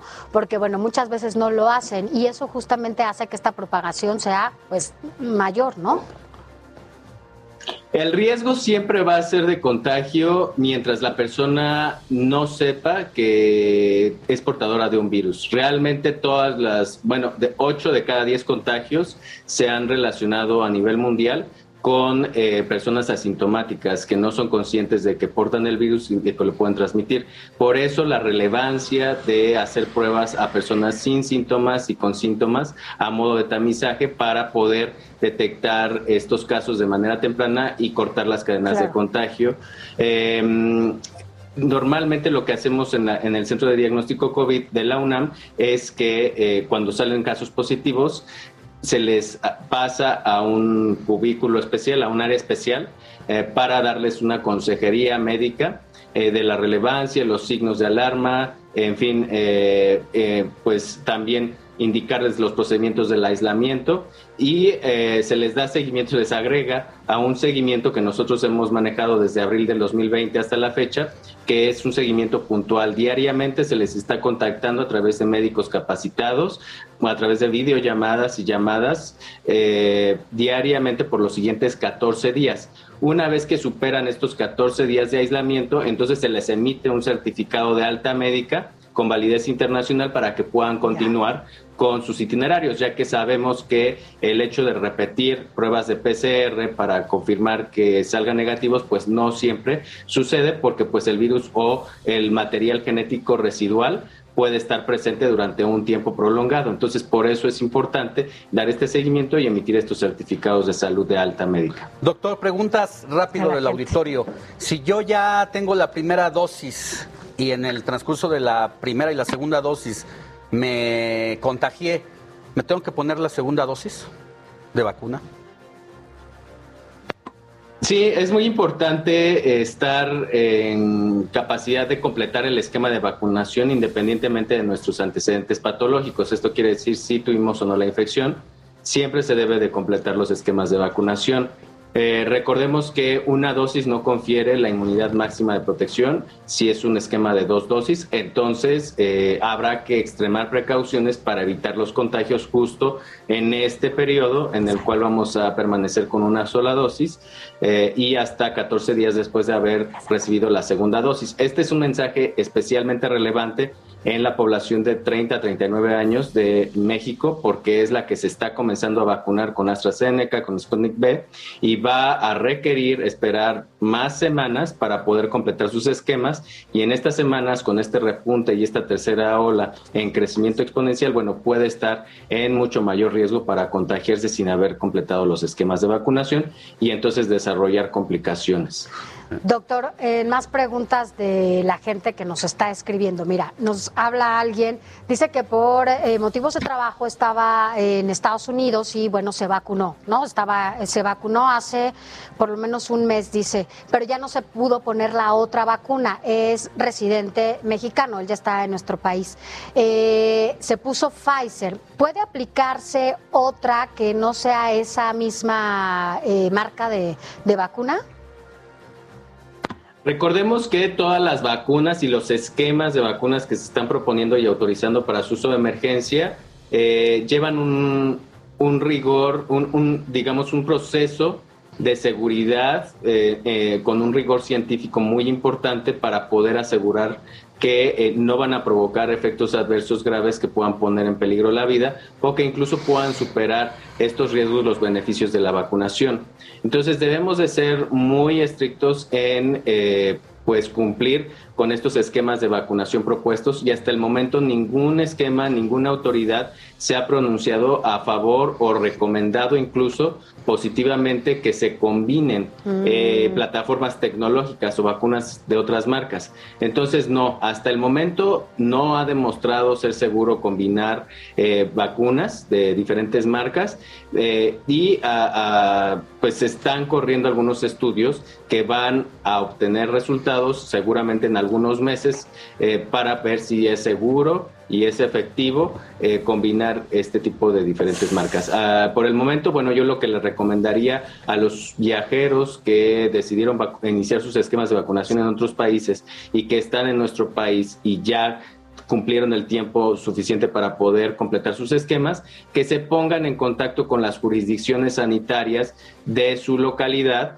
para poder programar las segundas dosis. Esto lo hemos hecho también en la clínica del viajero. Hemos apoyado con la gestión de varios eh, expatriados, extranjeros expatriados aquí en México, que iniciaron esquemas de vacunación en el extranjero y requieren completar sus esquemas aquí en, en la Ciudad de México o en otros estados de la República. Doctor, nos escriben ahora, en esto que tú decías, de estas dosis únicas, como la Cancino, por ejemplo, que ya se enfermaron, necesitan volverse a vacunar, o sea, se, vacunaron, se pusieron la Cancino y posterior a ello se enfermaron, les dio COVID. ¿Se tienen que volver a vacunar o quienes ya se pusieron las dos dosis, necesitan algún refuerzo o ya no importa que se hayan enfermado aunque tengan sus dos dosis de vacunación, o sea, con el esquema completo? Hay eh, un vacunas que son de dosis única y hay vacunas que son de dos dosis. Recordemos que Cancino es una vacuna de dosis única que confiere una inmunidad a, partir del día 21 después de la aplicación eh, máxima, ¿no? Una inmunidad máxima que en general ronda entre los 65 y 72% para prevenir de COVID sintomático. Entonces existe una probabilidad, un riesgo de poder desarrollar COVID sintomático en alrededor de un 30 a 40%. Entonces, eh, sí eh, uno cumple con el esquema de dosis única, ya no es necesario hasta el momento aplicar una segunda dosis, hasta que no haya un posicionamiento por parte de la farmacéutica y no haya una autorización por parte del gobierno de México para poder modificar el esquema de vacunación actual de Cancino, que es dosis única. Recordemos que esta vacuna es altamente efectiva para prevenir la muerte y la hospitalización por COVID. Entonces, eh, justamente esta primera etapa de la Estrategia Nacional de Vacunación, no solamente en México, sino en, sino en otros países, está dirigida a disminuir las muertes y las complicaciones por COVID. Sí. Última pregunta de mi parte y para quienes nos escuchan por radio. Estamos platicando con el doctor Jorge Baruch. Él es director de la Clínica del Viajero de la UNAM en el Aeropuerto Internacional de la Ciudad de México. Doctor, si yo me puse la Sputnik o la Cancino, que es la china y la rusa, eh, y no me la reconoce Estados Unidos ni la Unión Europea y necesito viajar a cualquiera de estos países que no la tienen catalogada como parte de su esquema, eh, ¿qué hago? ¿Me tengo que poner otra vacuna para obtener el certificado y tener que ingresar, poder ingresar a ese país por trabajo, por ir a ver un familiar, por lo que sea? ¿Se puede? No, no se puede. Recordemos que hasta el momento no se pueden combinar plataformas tecnológicas. Entonces, si iniciamos un esquema de vacunación, lo debemos de completar con la misma marca, así como lo marcan las recomendaciones de expertos médicos. Eh, no hay evidencia de que sea seguro combinar vacunas, no hay evidencia de que eh, si combinamos vacunas pueda aumentar nuestro riesgo, riesgo, de presentar efectos adversos graves, ni hay evidencia de que ayude eh, hasta el momento eh, el hecho de combinar eh, estos esquemas. Si nosotros debemos de priorizar la salud por encima de cualquier requerimiento internacional migratorio. Entonces, nuestra salud es lo primero que debemos de ver.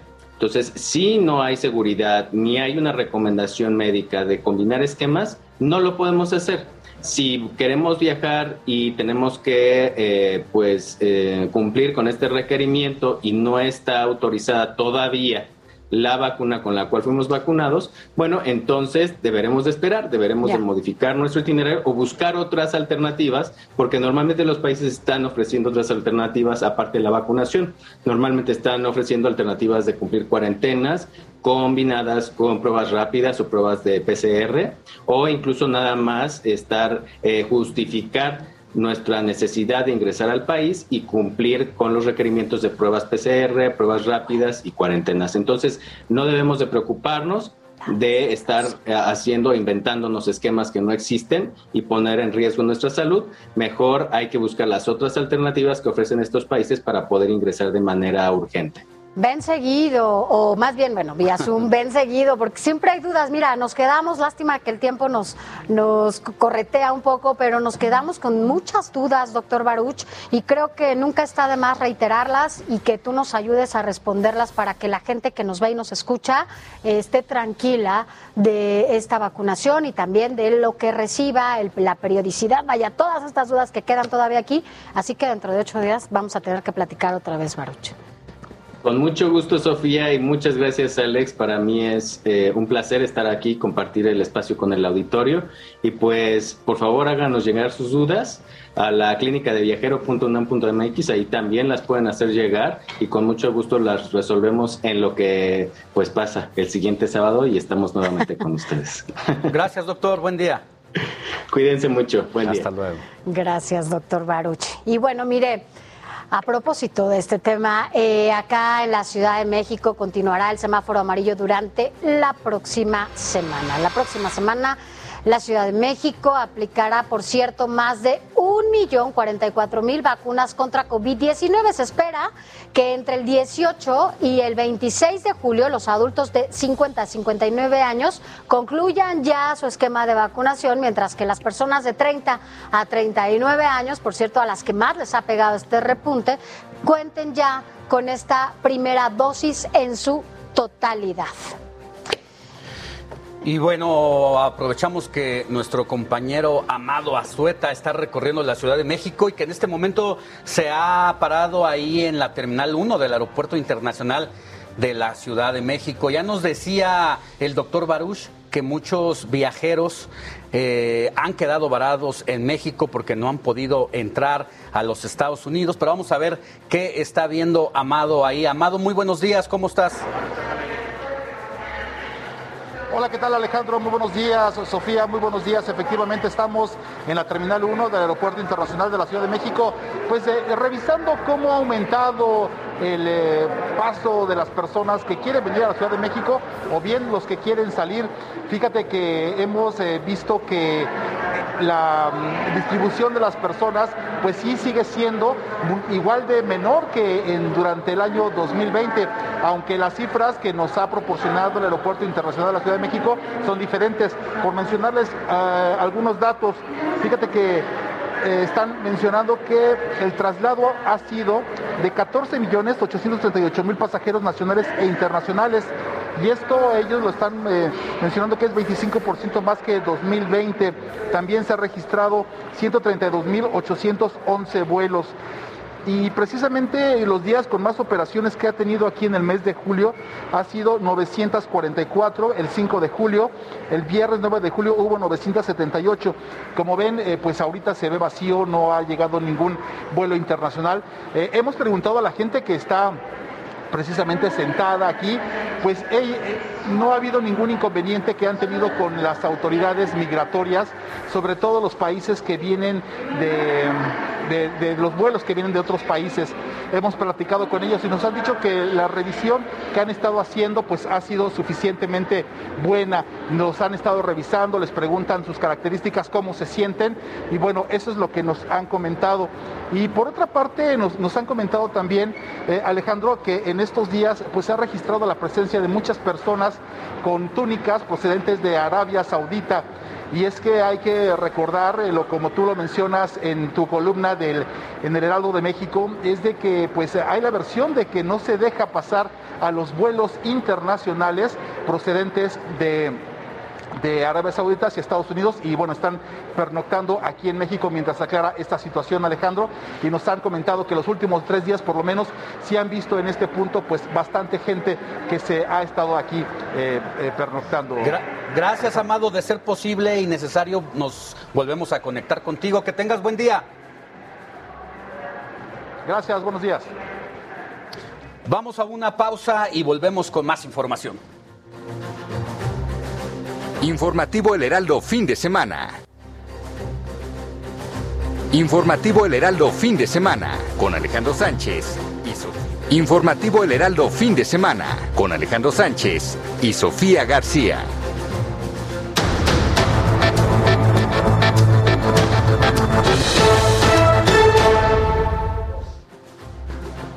Gracias por continuar con nosotros. Recuerde que todavía nos falta una hora más de este espacio informativo. Más adelante, de verdad, vamos a leer todos los mensajes que nos han hecho llegar. Por lo pronto le agradecemos, le agradecemos que, que siga en contacto con nosotros. Y mire, rápidamente lo que vamos a ver y lo que van a escuchar también a través de El Heraldo Radio es esta narración de imágenes impactantes de los pueblos y ciudades en Europa. Sigue sin aparecer cientos de personas luego de estas inundaciones que también usted seguramente que nos escucha ha visto a través de los medios y las redes sociales allá en Alemania y Bélgica por las fuertes lluvias. La catástrofe destruyó casas, edificios enteros y también autos.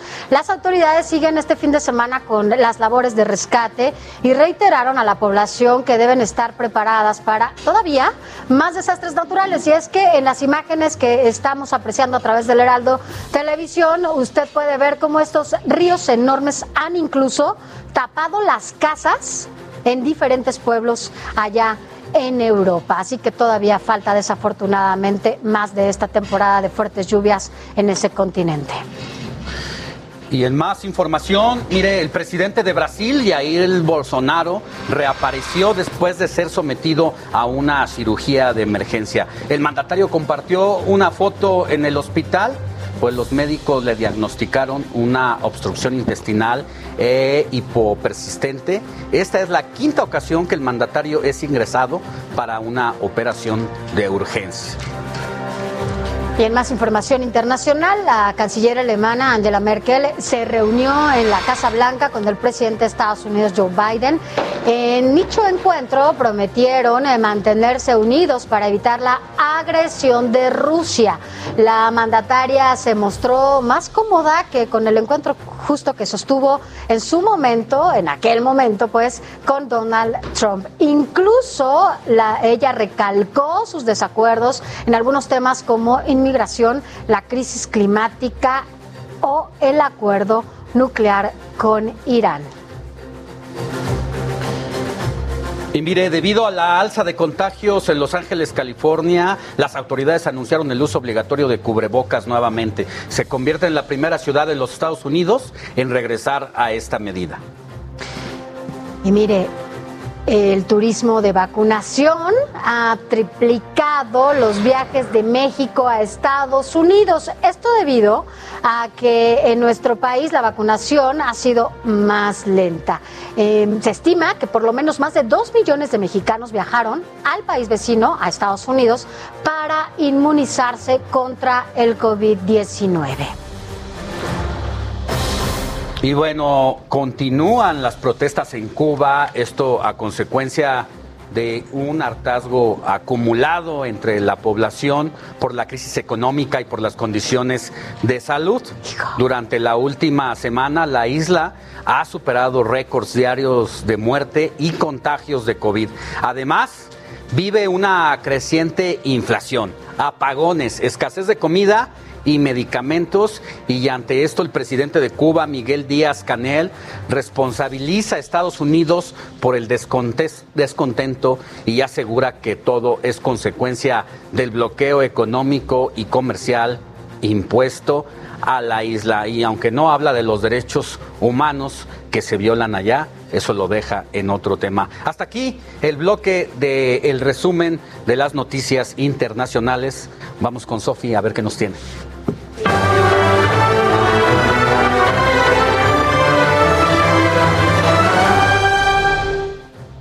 Alex, a propósito de lo que nos platicabas de Cuba, bueno, vamos con Héctor Escalante porque la historia, mi querido Héctor, se cuenta mejor con música. ¿Cómo estás? Muy buenos días, Héctor. Hola, Sofía. Hola, Alex. ¿Cómo están? Un gusto estar aquí otra vez con ustedes, como cada sábado.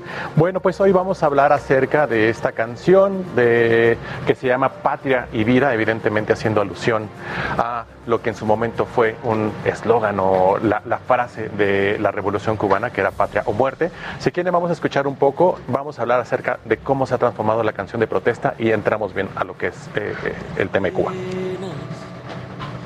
Y este sentimiento ya es tan viejo. Tú me dueles tanto aunque estés lejos. Hoy yo te invito a caminar por mi solar para demostrarte que sirven tus ideales. Somos humanos aunque no pensemos iguales. No nos tratemos ni dañemos como animales.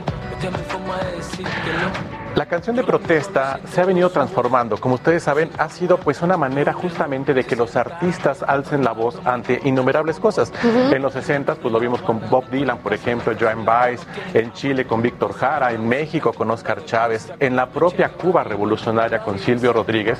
Y bueno, pues ahora un grupo de cubanos pues se han eh, puesto en la mira justamente a hacer una canción y nada más quiero hacer un contexto. Bueno, recordemos que el desgaste pues es muy normal en, las, en cualquier democracia y cuando no hay democracia pues el desgaste es justamente más.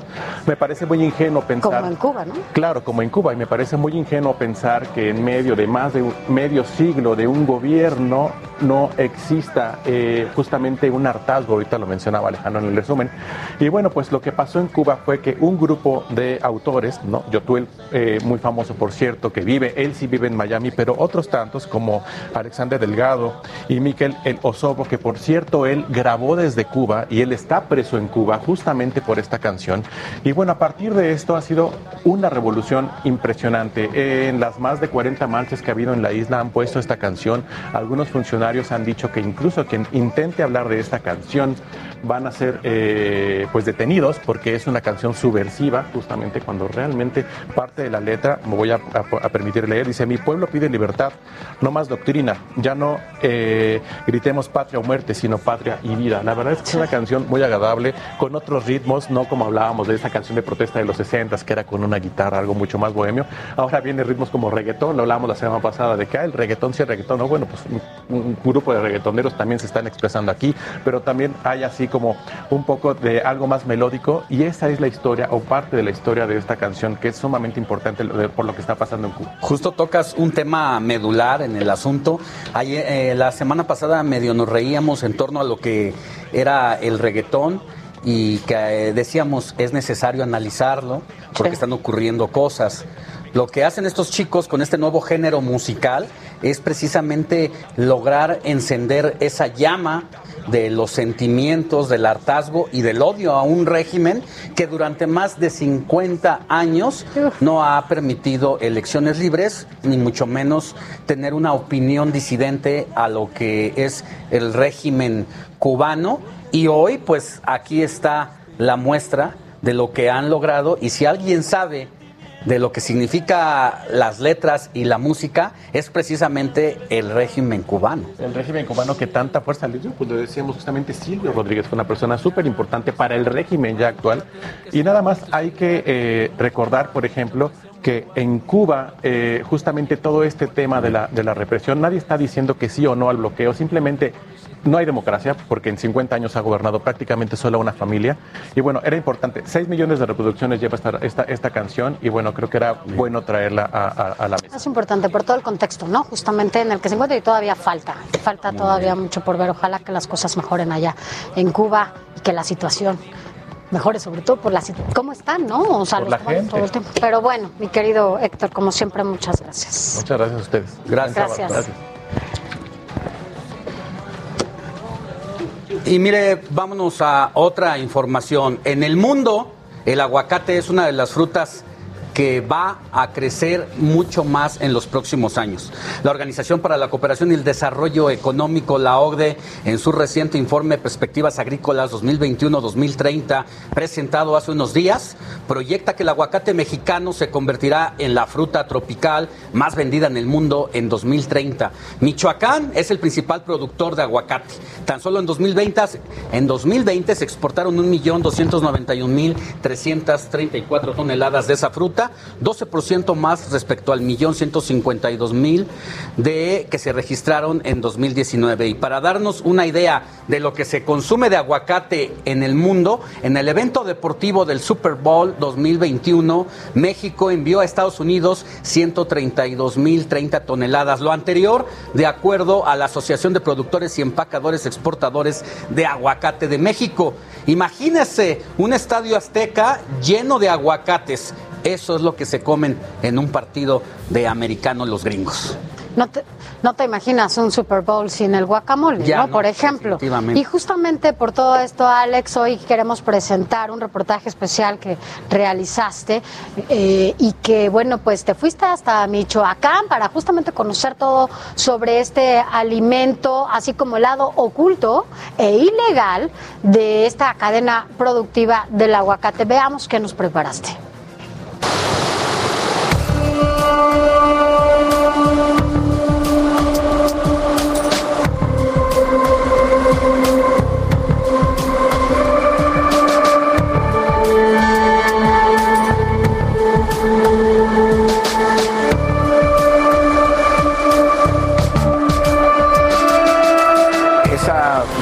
se convierte en una desventaja, ¿no? Es una paradoja. Lo mismo podemos analizar en este caso de- del, del estado de Michoacán, en las zonas productoras de, de aguacate, en donde no obstante que puede crecer la producción, eh, esto significaría una cierta codicia por las organizaciones criminales. En México, Michoacán produce cerca del 85% del volumen de aguacate y es el principal distribuidor del mundo. Hay dos tipos de aguacateros en la entidad. Los que han trabajado bajo la legalidad para posicionar a la industria y los que ahora sostienen combates sangrientos por el control de las huertas y provocan incendios forestales para transformar el uso de la tierra. Estamos a 2.200 metros del nivel del mar. El Heraldo Media Group vino a la región más alta de la montaña de Michoacán a conocer todo sobre la producción y exportación del aguacate.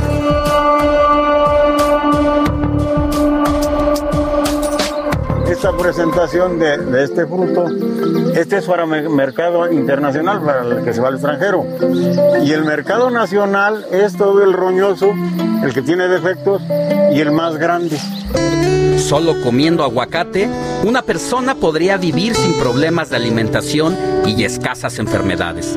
Es un alimento perfecto porque además regula los lípidos evitando el riesgo de accidentes cardiovasculares y elimina la acumulación de grasas en el cuerpo.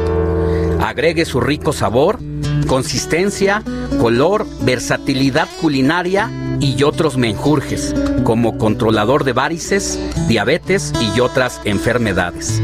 En los supermercados nacionales, el kilo de aguacate se vende entre 60 y 80 pesos. En Estados Unidos, cada aguacate cuesta unos 5 dólares, es decir, 100 pesos o más la pieza. Va a llegar allá por la calidad que tiene. Llega al Super Bowl. Llega, eh, ¿cómo le dijera? A que alguien lo disfrute fuera de México. De eso nos encargamos nosotros.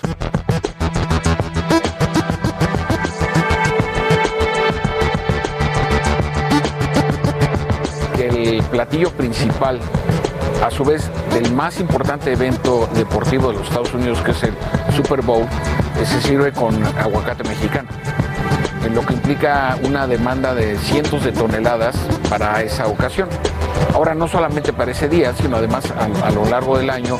Entonces, indudablemente lo que estamos observando que ocurre en Michoacán, sobre todo en las zonas productivas, eh, tiene que ver lamentablemente con una actividad eh, eh, agrícola que genera ingresos y de tal manera que desde mi punto de vista explica parte de lo que está sucediendo en esa parte de Michoacán, sobre todo en Tierra Caliente. En cinco años, el narco provocó incendios en los montes y sierras michoacanas de Reserva Federal.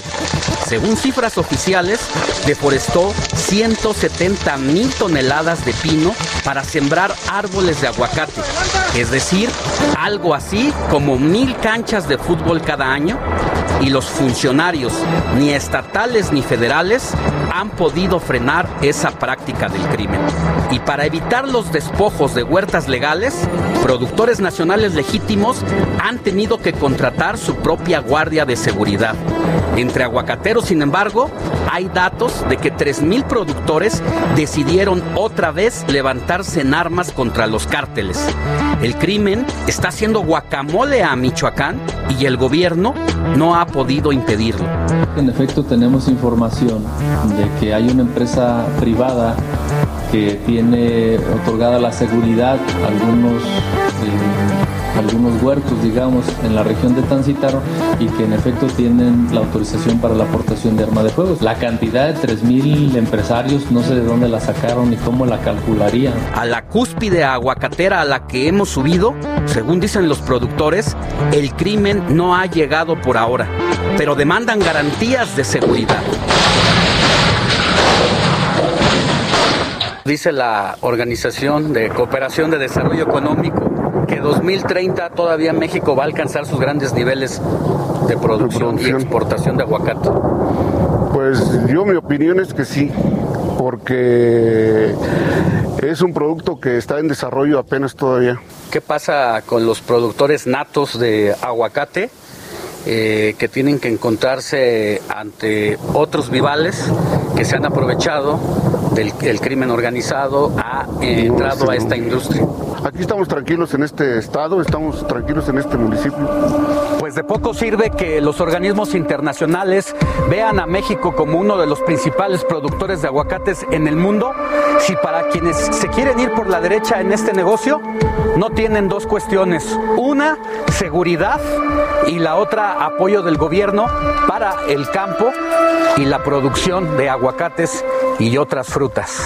Es momento de irse, ya huele a tierra mojada, una tormenta nos amenaza. Informó para el Heraldo Media Group Alejandro Sánchez. Alex, la situación de por sí eh, complicada para el campo mexicano y con esta situación pues empeora todavía Así más. es.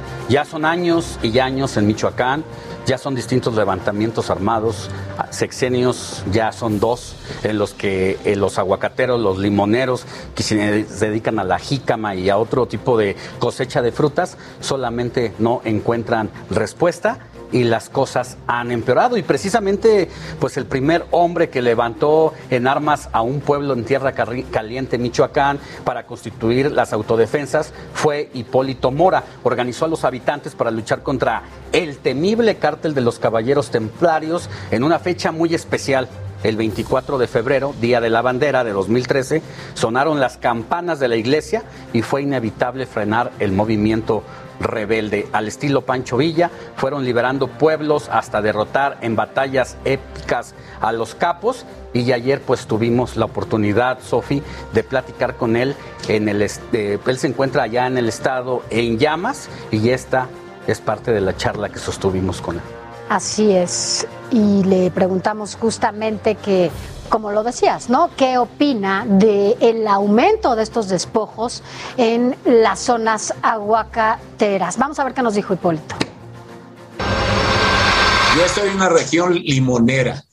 Yo estoy en, la región de Tierra Caliente, eh, no de las aguacates. Ya también ahí surgieron grupos de autodefensas y, así van a ir surgiendo en, todo el estado.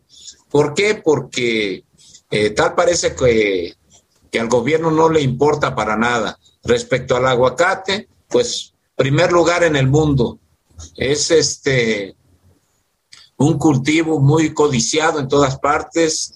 Eh, el aguacate pues está en todas las mesas del mundo y, desafortunadamente eh, llega el crimen organizado, y ha tomado control también en, muchas partes, ya, ya no dejan de trabajar a gusto a los aguacateros y algunos ya tuvieron que tomar también las armas. Y, y yo no veo un buen futuro, no nada más aquí en Michoacán, en varios estados de, de la y bueno, pues eh, platicamos eh, también con él, estuvimos haciéndole algunas preguntas. El crimen organizado ya no solamente controla las drogas, los minerales, ahora hasta los productos de la canasta básica. Esa fue eh, la pregunta que le hicimos. El crimen organizado controla la canasta básica. Escuchemos a Hipólito Mora. También, también todo. Y, y no se animan a, a entrarle, a combatirlos las autoridades yo nada menos ayer platiqué con el secretario de Seguridad Pública aquí del estado de Michoacán, el licenciado Israel Patrón. Eh, lo vi, por cierto, muy desesperado. Dice que, que pues él sabe que, gran parte de, lo que está pasando recae sobre él, sobre su persona. Y, pero el problema está que le pide apoyo a, las fuerzas federales para eh, combatir al crimen organizado y no se lo quieren dar. Dice, yo con mis policías no puedo, eh, no puedo hacerlo solo, yo necesito el apoyo de, la federación, y, pero no lo tengo, dice, eh, estoy desesperado de ver cuánta violencia hay en todos lados y, y, este... También le preguntamos qué nos podía decir de la deforestación, esta deforestación que ya nos decías, Alex, en zonas federales. Esto respondió Hipólito Mora. Pues son arreglos que tiene el gobierno con gente ricas y, por eso creo que les permiten que, hagan eso, tumbadero de pinos por donde quiera, plantando huertas y el clima ya está cambiando aquí en, la región de, Tierra Fría. Anteriormente no, no había zancudo, no hacía calor, y ahorita lo hace, lo hay y, y está afectando mucho por todos lados. Pero también lo mismo, todo se maneja eh, por el interés al dinero, no les importa el daño que están haciendo y, y creo que vamos a, a seguir así por mucho tiempo. Pues cuál es la solución, también queríamos que él nos orientara un poco en este sentido, él que está allá y que sabe la problemática. Esto responde también Hipólito Mora. Tener gobiernos sensibles, honestos, que, que realmente se conmuevan con el dolor ajeno, que se preocupen por lo que está pasando y, y no veo otra. Y, y sobre todo, que se anime y que no tenga nexos con el crimen organizado. A Maripólito Mora perdió a sus amigos y también le mataron a uno de sus hijos. Le preguntamos si su lucha armada valió la pena. A veces he dicho que sí, porque siempre se tiene, alguien tiene que sacrificarse por los demás. Pero viendo cómo están las cosas ahorita, creo que no valió la pena. ¿Por qué? Porque los responsables de darnos seguridad, de que no tomemos un arma para defendernos, son quienes apoyan al crimen organizado y me refiero al gobierno. Imagínate, siete años después dice que, y de que le mataran a su hijo, dice que cree que no valió la pena, pero le preguntamos también si no hay coordinación entre los niveles de gobierno. Y esto contestó. A nosotros, los habitantes no nos importan los problemas que tenga el presidente ni el gobernador de Michoacán. Ellos deberían, deberían olvidarse del color de sus partidos y trabajar para lo que buscaron los cargos, para los ciudadanos, eh, hacer bien su trabajo pero desafortunadamente los problemas que traen entre ellos eh, los hace tomar malas decisiones. ¿Cuál?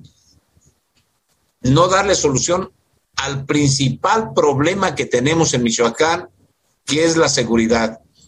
Estamos viviendo una violencia como nunca se había visto, eh, un descaro por parte de las autoridades que también nunca se había visto porque se pasean los grupos delincuenciales por todos lados y ya no cinco, diez camionetas, hasta cien de sicarios. Escuchamos a Hipólito Mora, autodefensa allá en Michoacán, Alex. Em, no es la primera vez que estás allá en Michoacán justamente para saber y conocer la raíz de lo que pasa allá en ese estado. Ya has estado eh, en ese lugar y conoces muy bien cuáles las problemáticas y por qué esta violencia, ¿no? Pues así es, 2013 Hipólito levanta a sus hombres armados, van al estilo, ya lo decíamos, Pancho Villa, eh, liberando pueblos del yugo de los caballeros templarios y antes eran los limones, ahora son los aguacates. Y todo lo que estamos viendo, precisamente lo que está pasando, esas balaceras de guerra, pues tienen que ver precisamente con eso, no lo perdamos de vista. Así es, así que bueno, pues gracias Alex por toda este, esta información, este reportaje especial. Más adelante vamos a regresar con ustedes, todavía tenemos muchísima información. No se vaya, continúe con nosotros en el Heraldo Televisión y también en el Heraldo Radio. Regresamos. Informativo El Heraldo, fin de semana. Heraldo Radio. Informativo El Heraldo fin de semana con Alejandro Sánchez y Sofía García.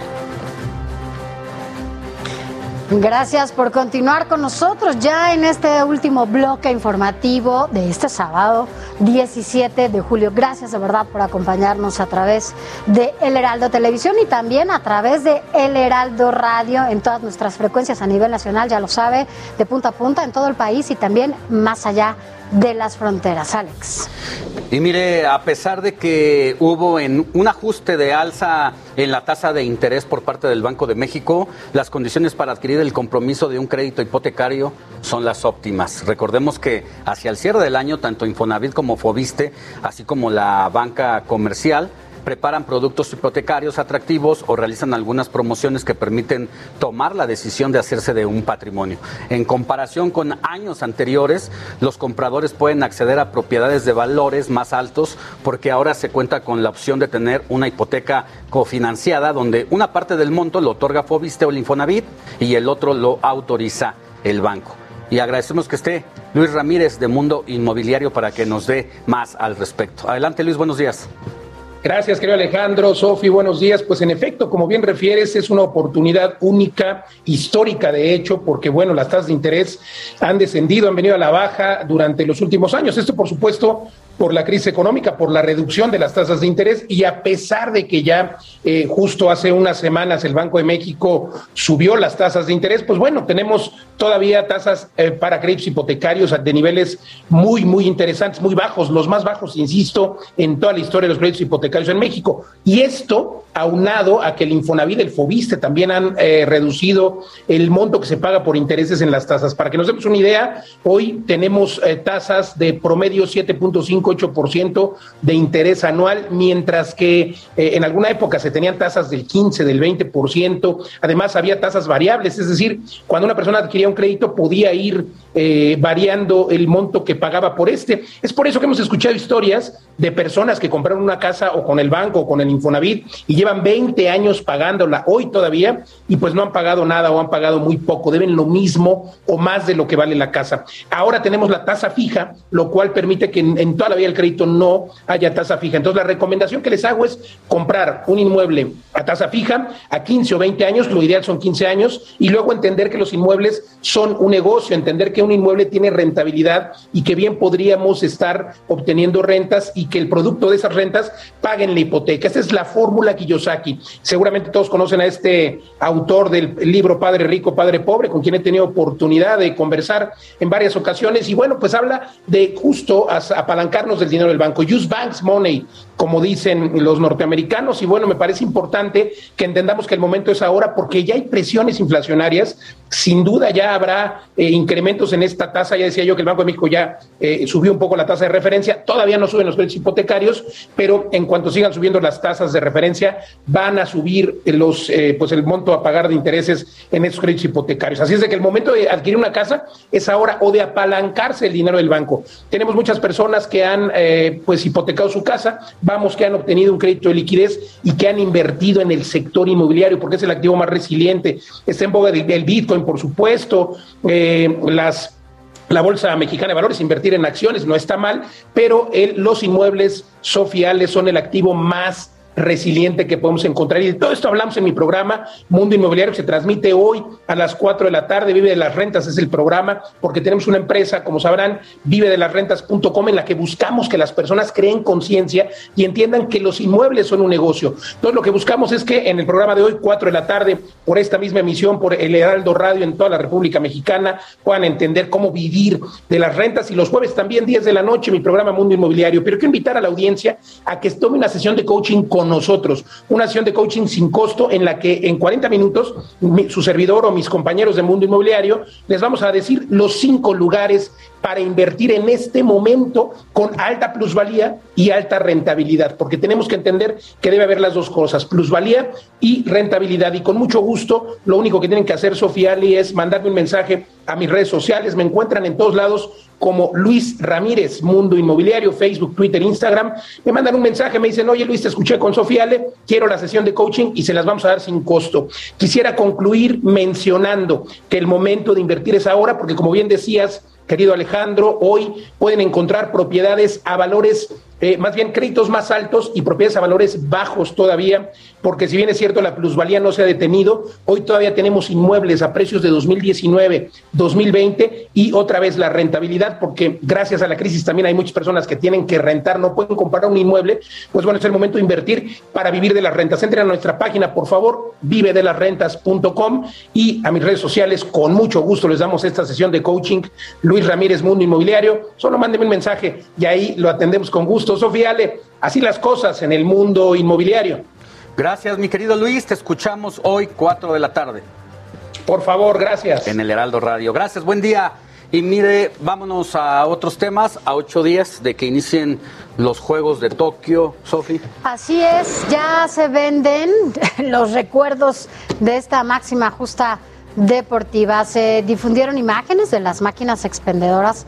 Hay, mira, de, es clásico, desde tazas, ¿no? Hasta figuras representativas y cuestan alrededor de 1.320 yenes, es decir, más o menos 238 pesos. Yo creo que si vas a una fiesta de esta naturaleza, por lo menos te traes el recuerdo de esa fiesta, ¿no? O sea, es una fiesta olímpica, entonces, bueno, por lo pronto, y además en el contexto en el que se, se va a llevar a cabo, eh, creo que lo amerita. Así que por lo menos una tacita, una pluma, algún recuerdito, el souvenir si te traerías de esta fiesta. Así es, y bueno, ahora es momento de saber qué hay en la actividad deportiva de este fin de semana con Adrián Caloca.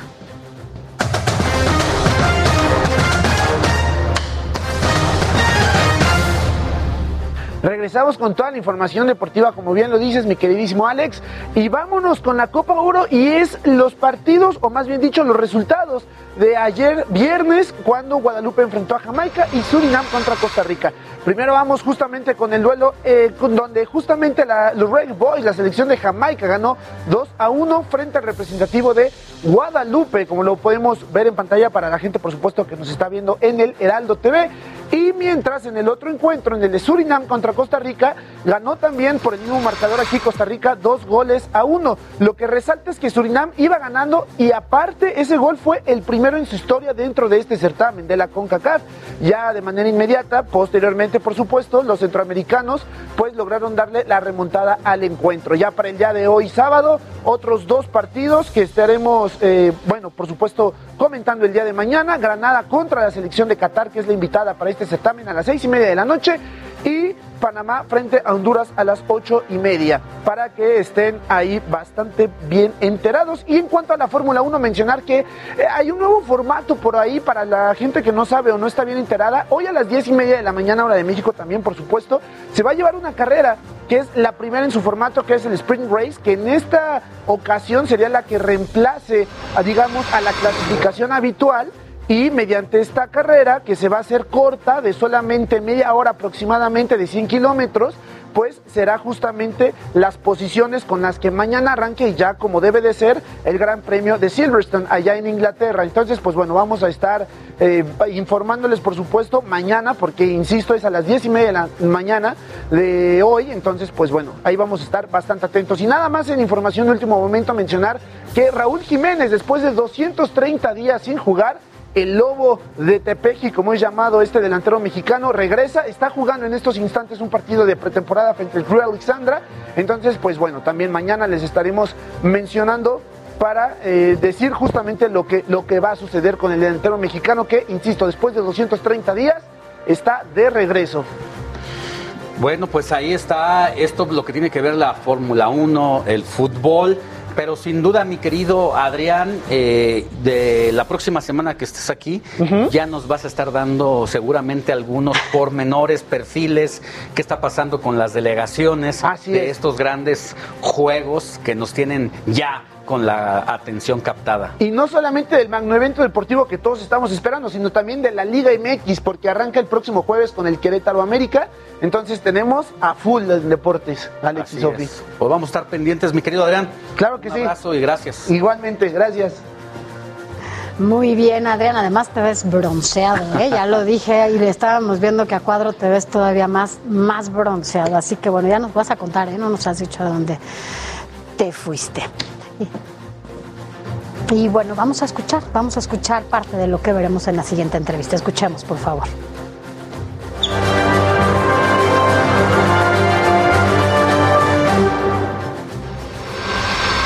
Muchas veces me preguntan si no tengo mayores anhelos en la vida, si no quiero llegar algún día a un mundial. Me preguntan muchas veces si no me gustaría rodar por verdes pastos o alfombras rodeadas de gente que gritan y... que no hay libertad más hermosa que poder rodar libre. Logro despertar sonrisas, esperanza, alegría. Y muchas ocasiones consigo que la gente los niños olviden sus penas, su miseria. Usted acaba de ver y escuchar este tráiler del cortometraje Un balón, una historia sobre la humilde y el verdadero sentido de rodar en las canchas y en las calles y una verdadera metáfora sobre la vida. La historia es narrada por, ya lo escuchó usted, escuchó esta voz inconfundible del actor Héctor Bonilla y también es escrita y producida y dirigida por Octavio Maya Rocha y Gerardo Lisiaga Arteaga, quien hoy justamente nos acompaña y le agradecemos a Gerardo Lisiaga que esté con nosotros, productor y director de Un Balón. Todo lo que significa un balón entre que puede unir y también eh, darse algunos encontronazos dependiendo de lo que signifique el balón o de dónde esté el balón. Esta semana se llevó a cabo eh, el estreno, ¿no? Se va a estrenar y es importante para nosotros que nos cuentes cómo, cómo te fue en este corto y lo que significa para quienes nos ven y nos escuchan hablando de un balón que representa tanto, sobre todo para los y las mexicanas. Buenos días. Muy buenos días, Sofía. Buenos días, Alejandro, también. Eh, buenos días al auditorio. Pues mira, nosotros nos quedamos con el tema de que un balón siempre une. Y lo más importante era, eh, a mí la gente me conoce por ser comentarista deportivo durante 30 años en la televisión. Y creo que esta parte que a mí me, es el mensaje que a mí me, me molestaba muchísimo, es yo vi cómo se fue pues desgastando esta fórmula de los jugadores de antes, del amor a la camiseta, de entregarse en la cancha, con los sueldos verdaderamente estratosféricos que empezaban a pagar, sobre todo los clubes europeos. Y algún día yo le dije a mis amigos, entre ellos a, Javier Alarcón a varios comentaristas deportivos, a Toño de Valdés, a varios que trabajaba yo, trabajábamos, éramos colegas, le decía, alguien tiene que decir que el balón, una pelota de fútbol, no es para ganar tanto dinero. O sea, vaya, alguien tiene que centrar nuevamente la atención en que un balón es para traer alegría, diversión y que en esa fórmula la gente entienda finalmente que un balón une, que un balón verdaderamente tiene esa capacidad de sacar sonrisas, como lo escribimos en el, en el guion. Entonces, me di a la tarea de, empezar con ese tema, eh, retomando los, los, sueldos. Por ejemplo, me, me, sorprendía que un jovencito en aquel entonces de 17 años, eh, Kylian Mbappé, el francés, con el contrato más la cláusula de rescisión, costara 900 millones de euros. Yo decía, un joven de 17 años que sí está bien, su ilusión era ser como Cristiano, que es su gran ídolo, pero finalmente un jovencito de 17 años vale 900 millones de euros. ¡Wow! Y entonces empecé a escribir, eh, esta parte de la que yo quería comunicar, empecé a escribir y luego junto con Octavio empezamos a darle forma al tema del sentimiento, ¿no? Y, y esto surge porque yo soy de Teoloyucan, que ahí lo grabaste además, ¿no? Ahí se grabó este, este corto. Ahí lo filmamos en Teoloyucan en las ladrilleras. Y te voy a decir una cosa, yo jugaba con los niños de las ladrilleras. Yo cuando era niño jugaba en las ladrilleras. Entonces, cuando yo llegaba a jugar con ellos, cuando eres niño no, no dimensionas la parte de la miseria, te lo, te lo juro que no. Eh, éramos amigos, yo nací en una familia súper linda, en el que nos enseñaban a, hacer, a, decir que todos somos iguales. Entonces yo cuando llegaba a jugar con ellos, como yo sí tenía zapatos, me los tenía que quitar para jugar con ellos, porque ellos no tenían zapatos. Y entonces jugábamos con un balón descalzos. Y esos fueron mis compañeros de juegos de muy niños. Entonces, de ahí surge la idea del balón, de un día ver a mi hijo Luis, más joven, más chiquito, jugando con sus amigos y aventaba un balón y lo cachaba y trataba de que el, sí. Yo me regresé en el tiempo. Mi papá en 1970, en el Mundial de 70, nos compró un balón a los 11 hijos. Nada más había para uno. Y entonces era un balón que era el del Mundial del 70, de aquí de México, y tenía las banderas de todos los países que estaban participando. Entonces yo lo aventaba y lo cachaba, y si la bandera de México quedaba enfrente de mí, era gol de México. Y entonces ahí empezamos a surgir, a surgir, a surgir, a surgir. Y después dije, oye, quiero hacer un cortometraje de esto. Yo ya había, los últimos ocho años hice muchas historias eh, eh, en donde yo trabajaba, que era Televisa. Ya dejaba de ser tanto de reportero y empecé a escribir y a, dirigir estos pequeños cortos. Y finalmente, mira, yo creo que todo se dio y por eso, haciéndole un homenaje a mis compañeros de niños, a lo que es un balón que es verdaderamente como la familia, como aquel, que no, aquel amigo que no puedes abandonar, no puedes dejar, pues se hizo este cortometraje y la verdad es que el resultado para nosotros y para mucha gente que está opinando de él, la verdad es que el resultado es que nos llena de mucha alegría y de, mucha esperanza para poder hacer, pues para poderlo mostrar y que la gente voltee a ver ese tema de que no todo en el fútbol es dinero. Pues y en la haces, vida. Nos haces reflexionar en torno a las distintas aristas que pueden ocurrir eh, sobre un balón que rueda. Eh, la verdad es que los que somos patulecos y recibimos un balón, eh, nos botan el pie y se nos va, pero cuando tú ves a los astros del fútbol, por muy elevado que venga un balón y con fuerza y jalarlo como si el pie fuera un imán, eso es lo que los hace ser astros, los que los hace ser diferentes y únicos. Y bueno, pues la mercadotecnia se posiciona en ese momento de esos personajes y creo que por eso se vuelven multimillonarios. Y sabes qué, Alex, ellos añoran un balón viejo.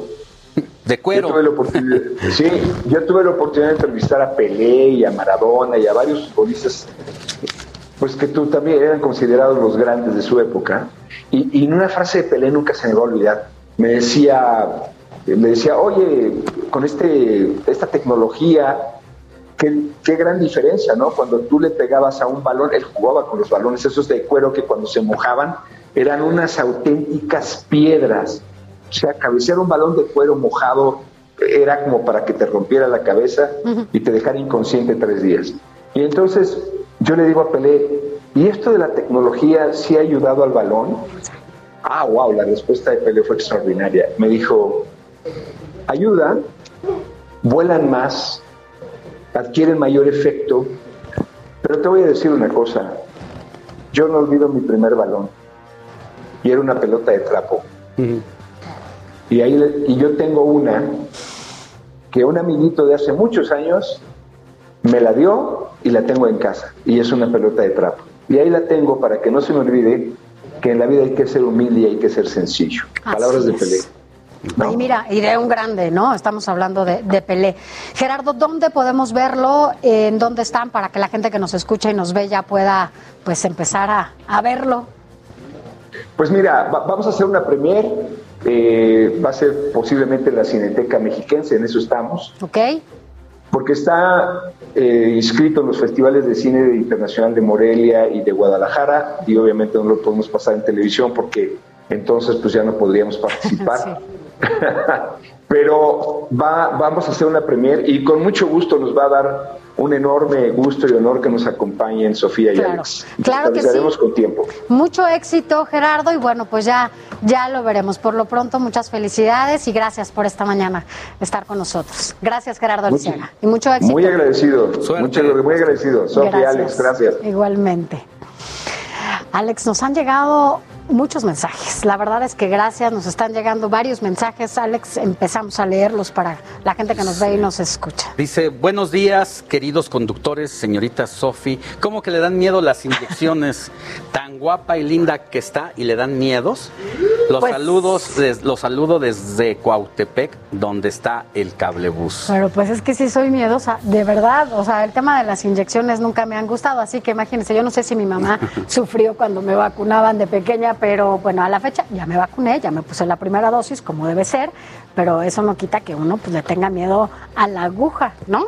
Pero bueno, Sofi y, y Alex, quiero reportar que hay mucha ingobernabilidad e inseguridad en Jalisco. Saludo desde Tlajomulco de Zúñiga. Gracias, gracias por escucharnos y vernos allá en Jalisco. Así es, vamos a volver con mensajitos, si te parece. Antes eh, vamos con un compañero reportero. Mire, porque esta semana se llevó a cabo la jornada de vacunación en Naucalpan y Nezahualcóyotl, Estado de México, como también en las alcaldías Iztapalapa e Iztacalco de la Ciudad de México, para la población de 30 a 39 años. Sin embargo, se registró poca afluencia porque no están creyendo a los millennials en las vacunas. Mi compañero Javier Ruiz precisamente está en la FE Zaragoza para platicarnos cómo está este día allá eh, concurriendo o no la vacunación. Mi querido Javier, buenos días. Buenos días, Alex, Sofía, ¿qué tal? Excelente mañana. Pues efectivamente nos encontramos aquí en la Facultad de Estudios Superiores Zaragoza, donde pues hoy es el último día para que estos jóvenes de 30 a 39 años de edad se vacunen. Justamente pues hoy empieza de la letra S a la letra Z.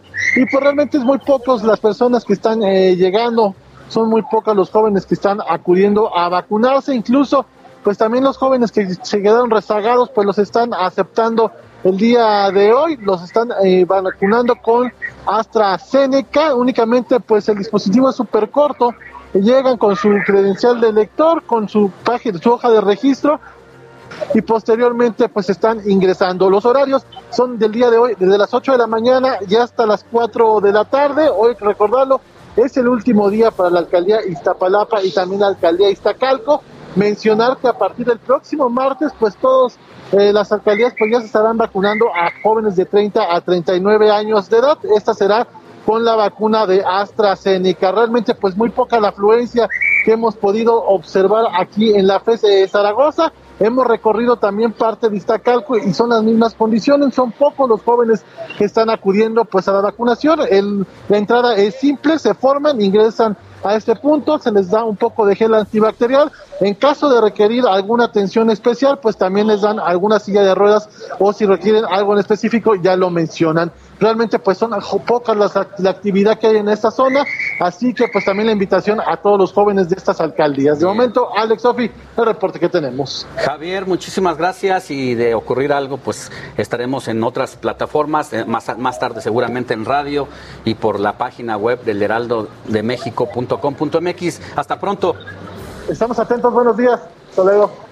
Y nada más, nada más comentar para estos chavos de 30 a 39 años que se vacunan, aguas porque de por sí buena parte no se está vacunando de esta población y la que se vacuna se vacuna y bebe eh, alcohol, alcohol, pues lo que dicen los especialistas es momento, por lo menos siete días para que no eh, le corten el efecto a la vacuna. Así es, a cuidarse. Gracias, Alex, por recordarnos eso. Mira, rápidamente no nos va a dar tiempo de leer a todos sus mensajes, pero gracias a Pati de Méndez, también a Javier eh, Lázaro, que nos escuchan desde Niltepec, Oaxaca, desde el distrito de Juchitán, también va, eh, bueno, ma, muchos más, Carlos Martínez. Juan, ajá, de Iztapalapa, Jesús Díaz de Azcapotzalco, a Enrique Lupita de aquí de Coyoacán que nos escuchan y ahora nos ven por radio. Pues llegamos a el fin de esta emisión informativa, mi querida Sofi. Así es, Alex Sánchez. Mañana nos vemos a las 7 de la mañana en punto en El Heraldo Radio. Nos vemos y nos escuchamos. Así es, la noticia no descansa hasta mañana. Descansen, que tenga un excelente sábado.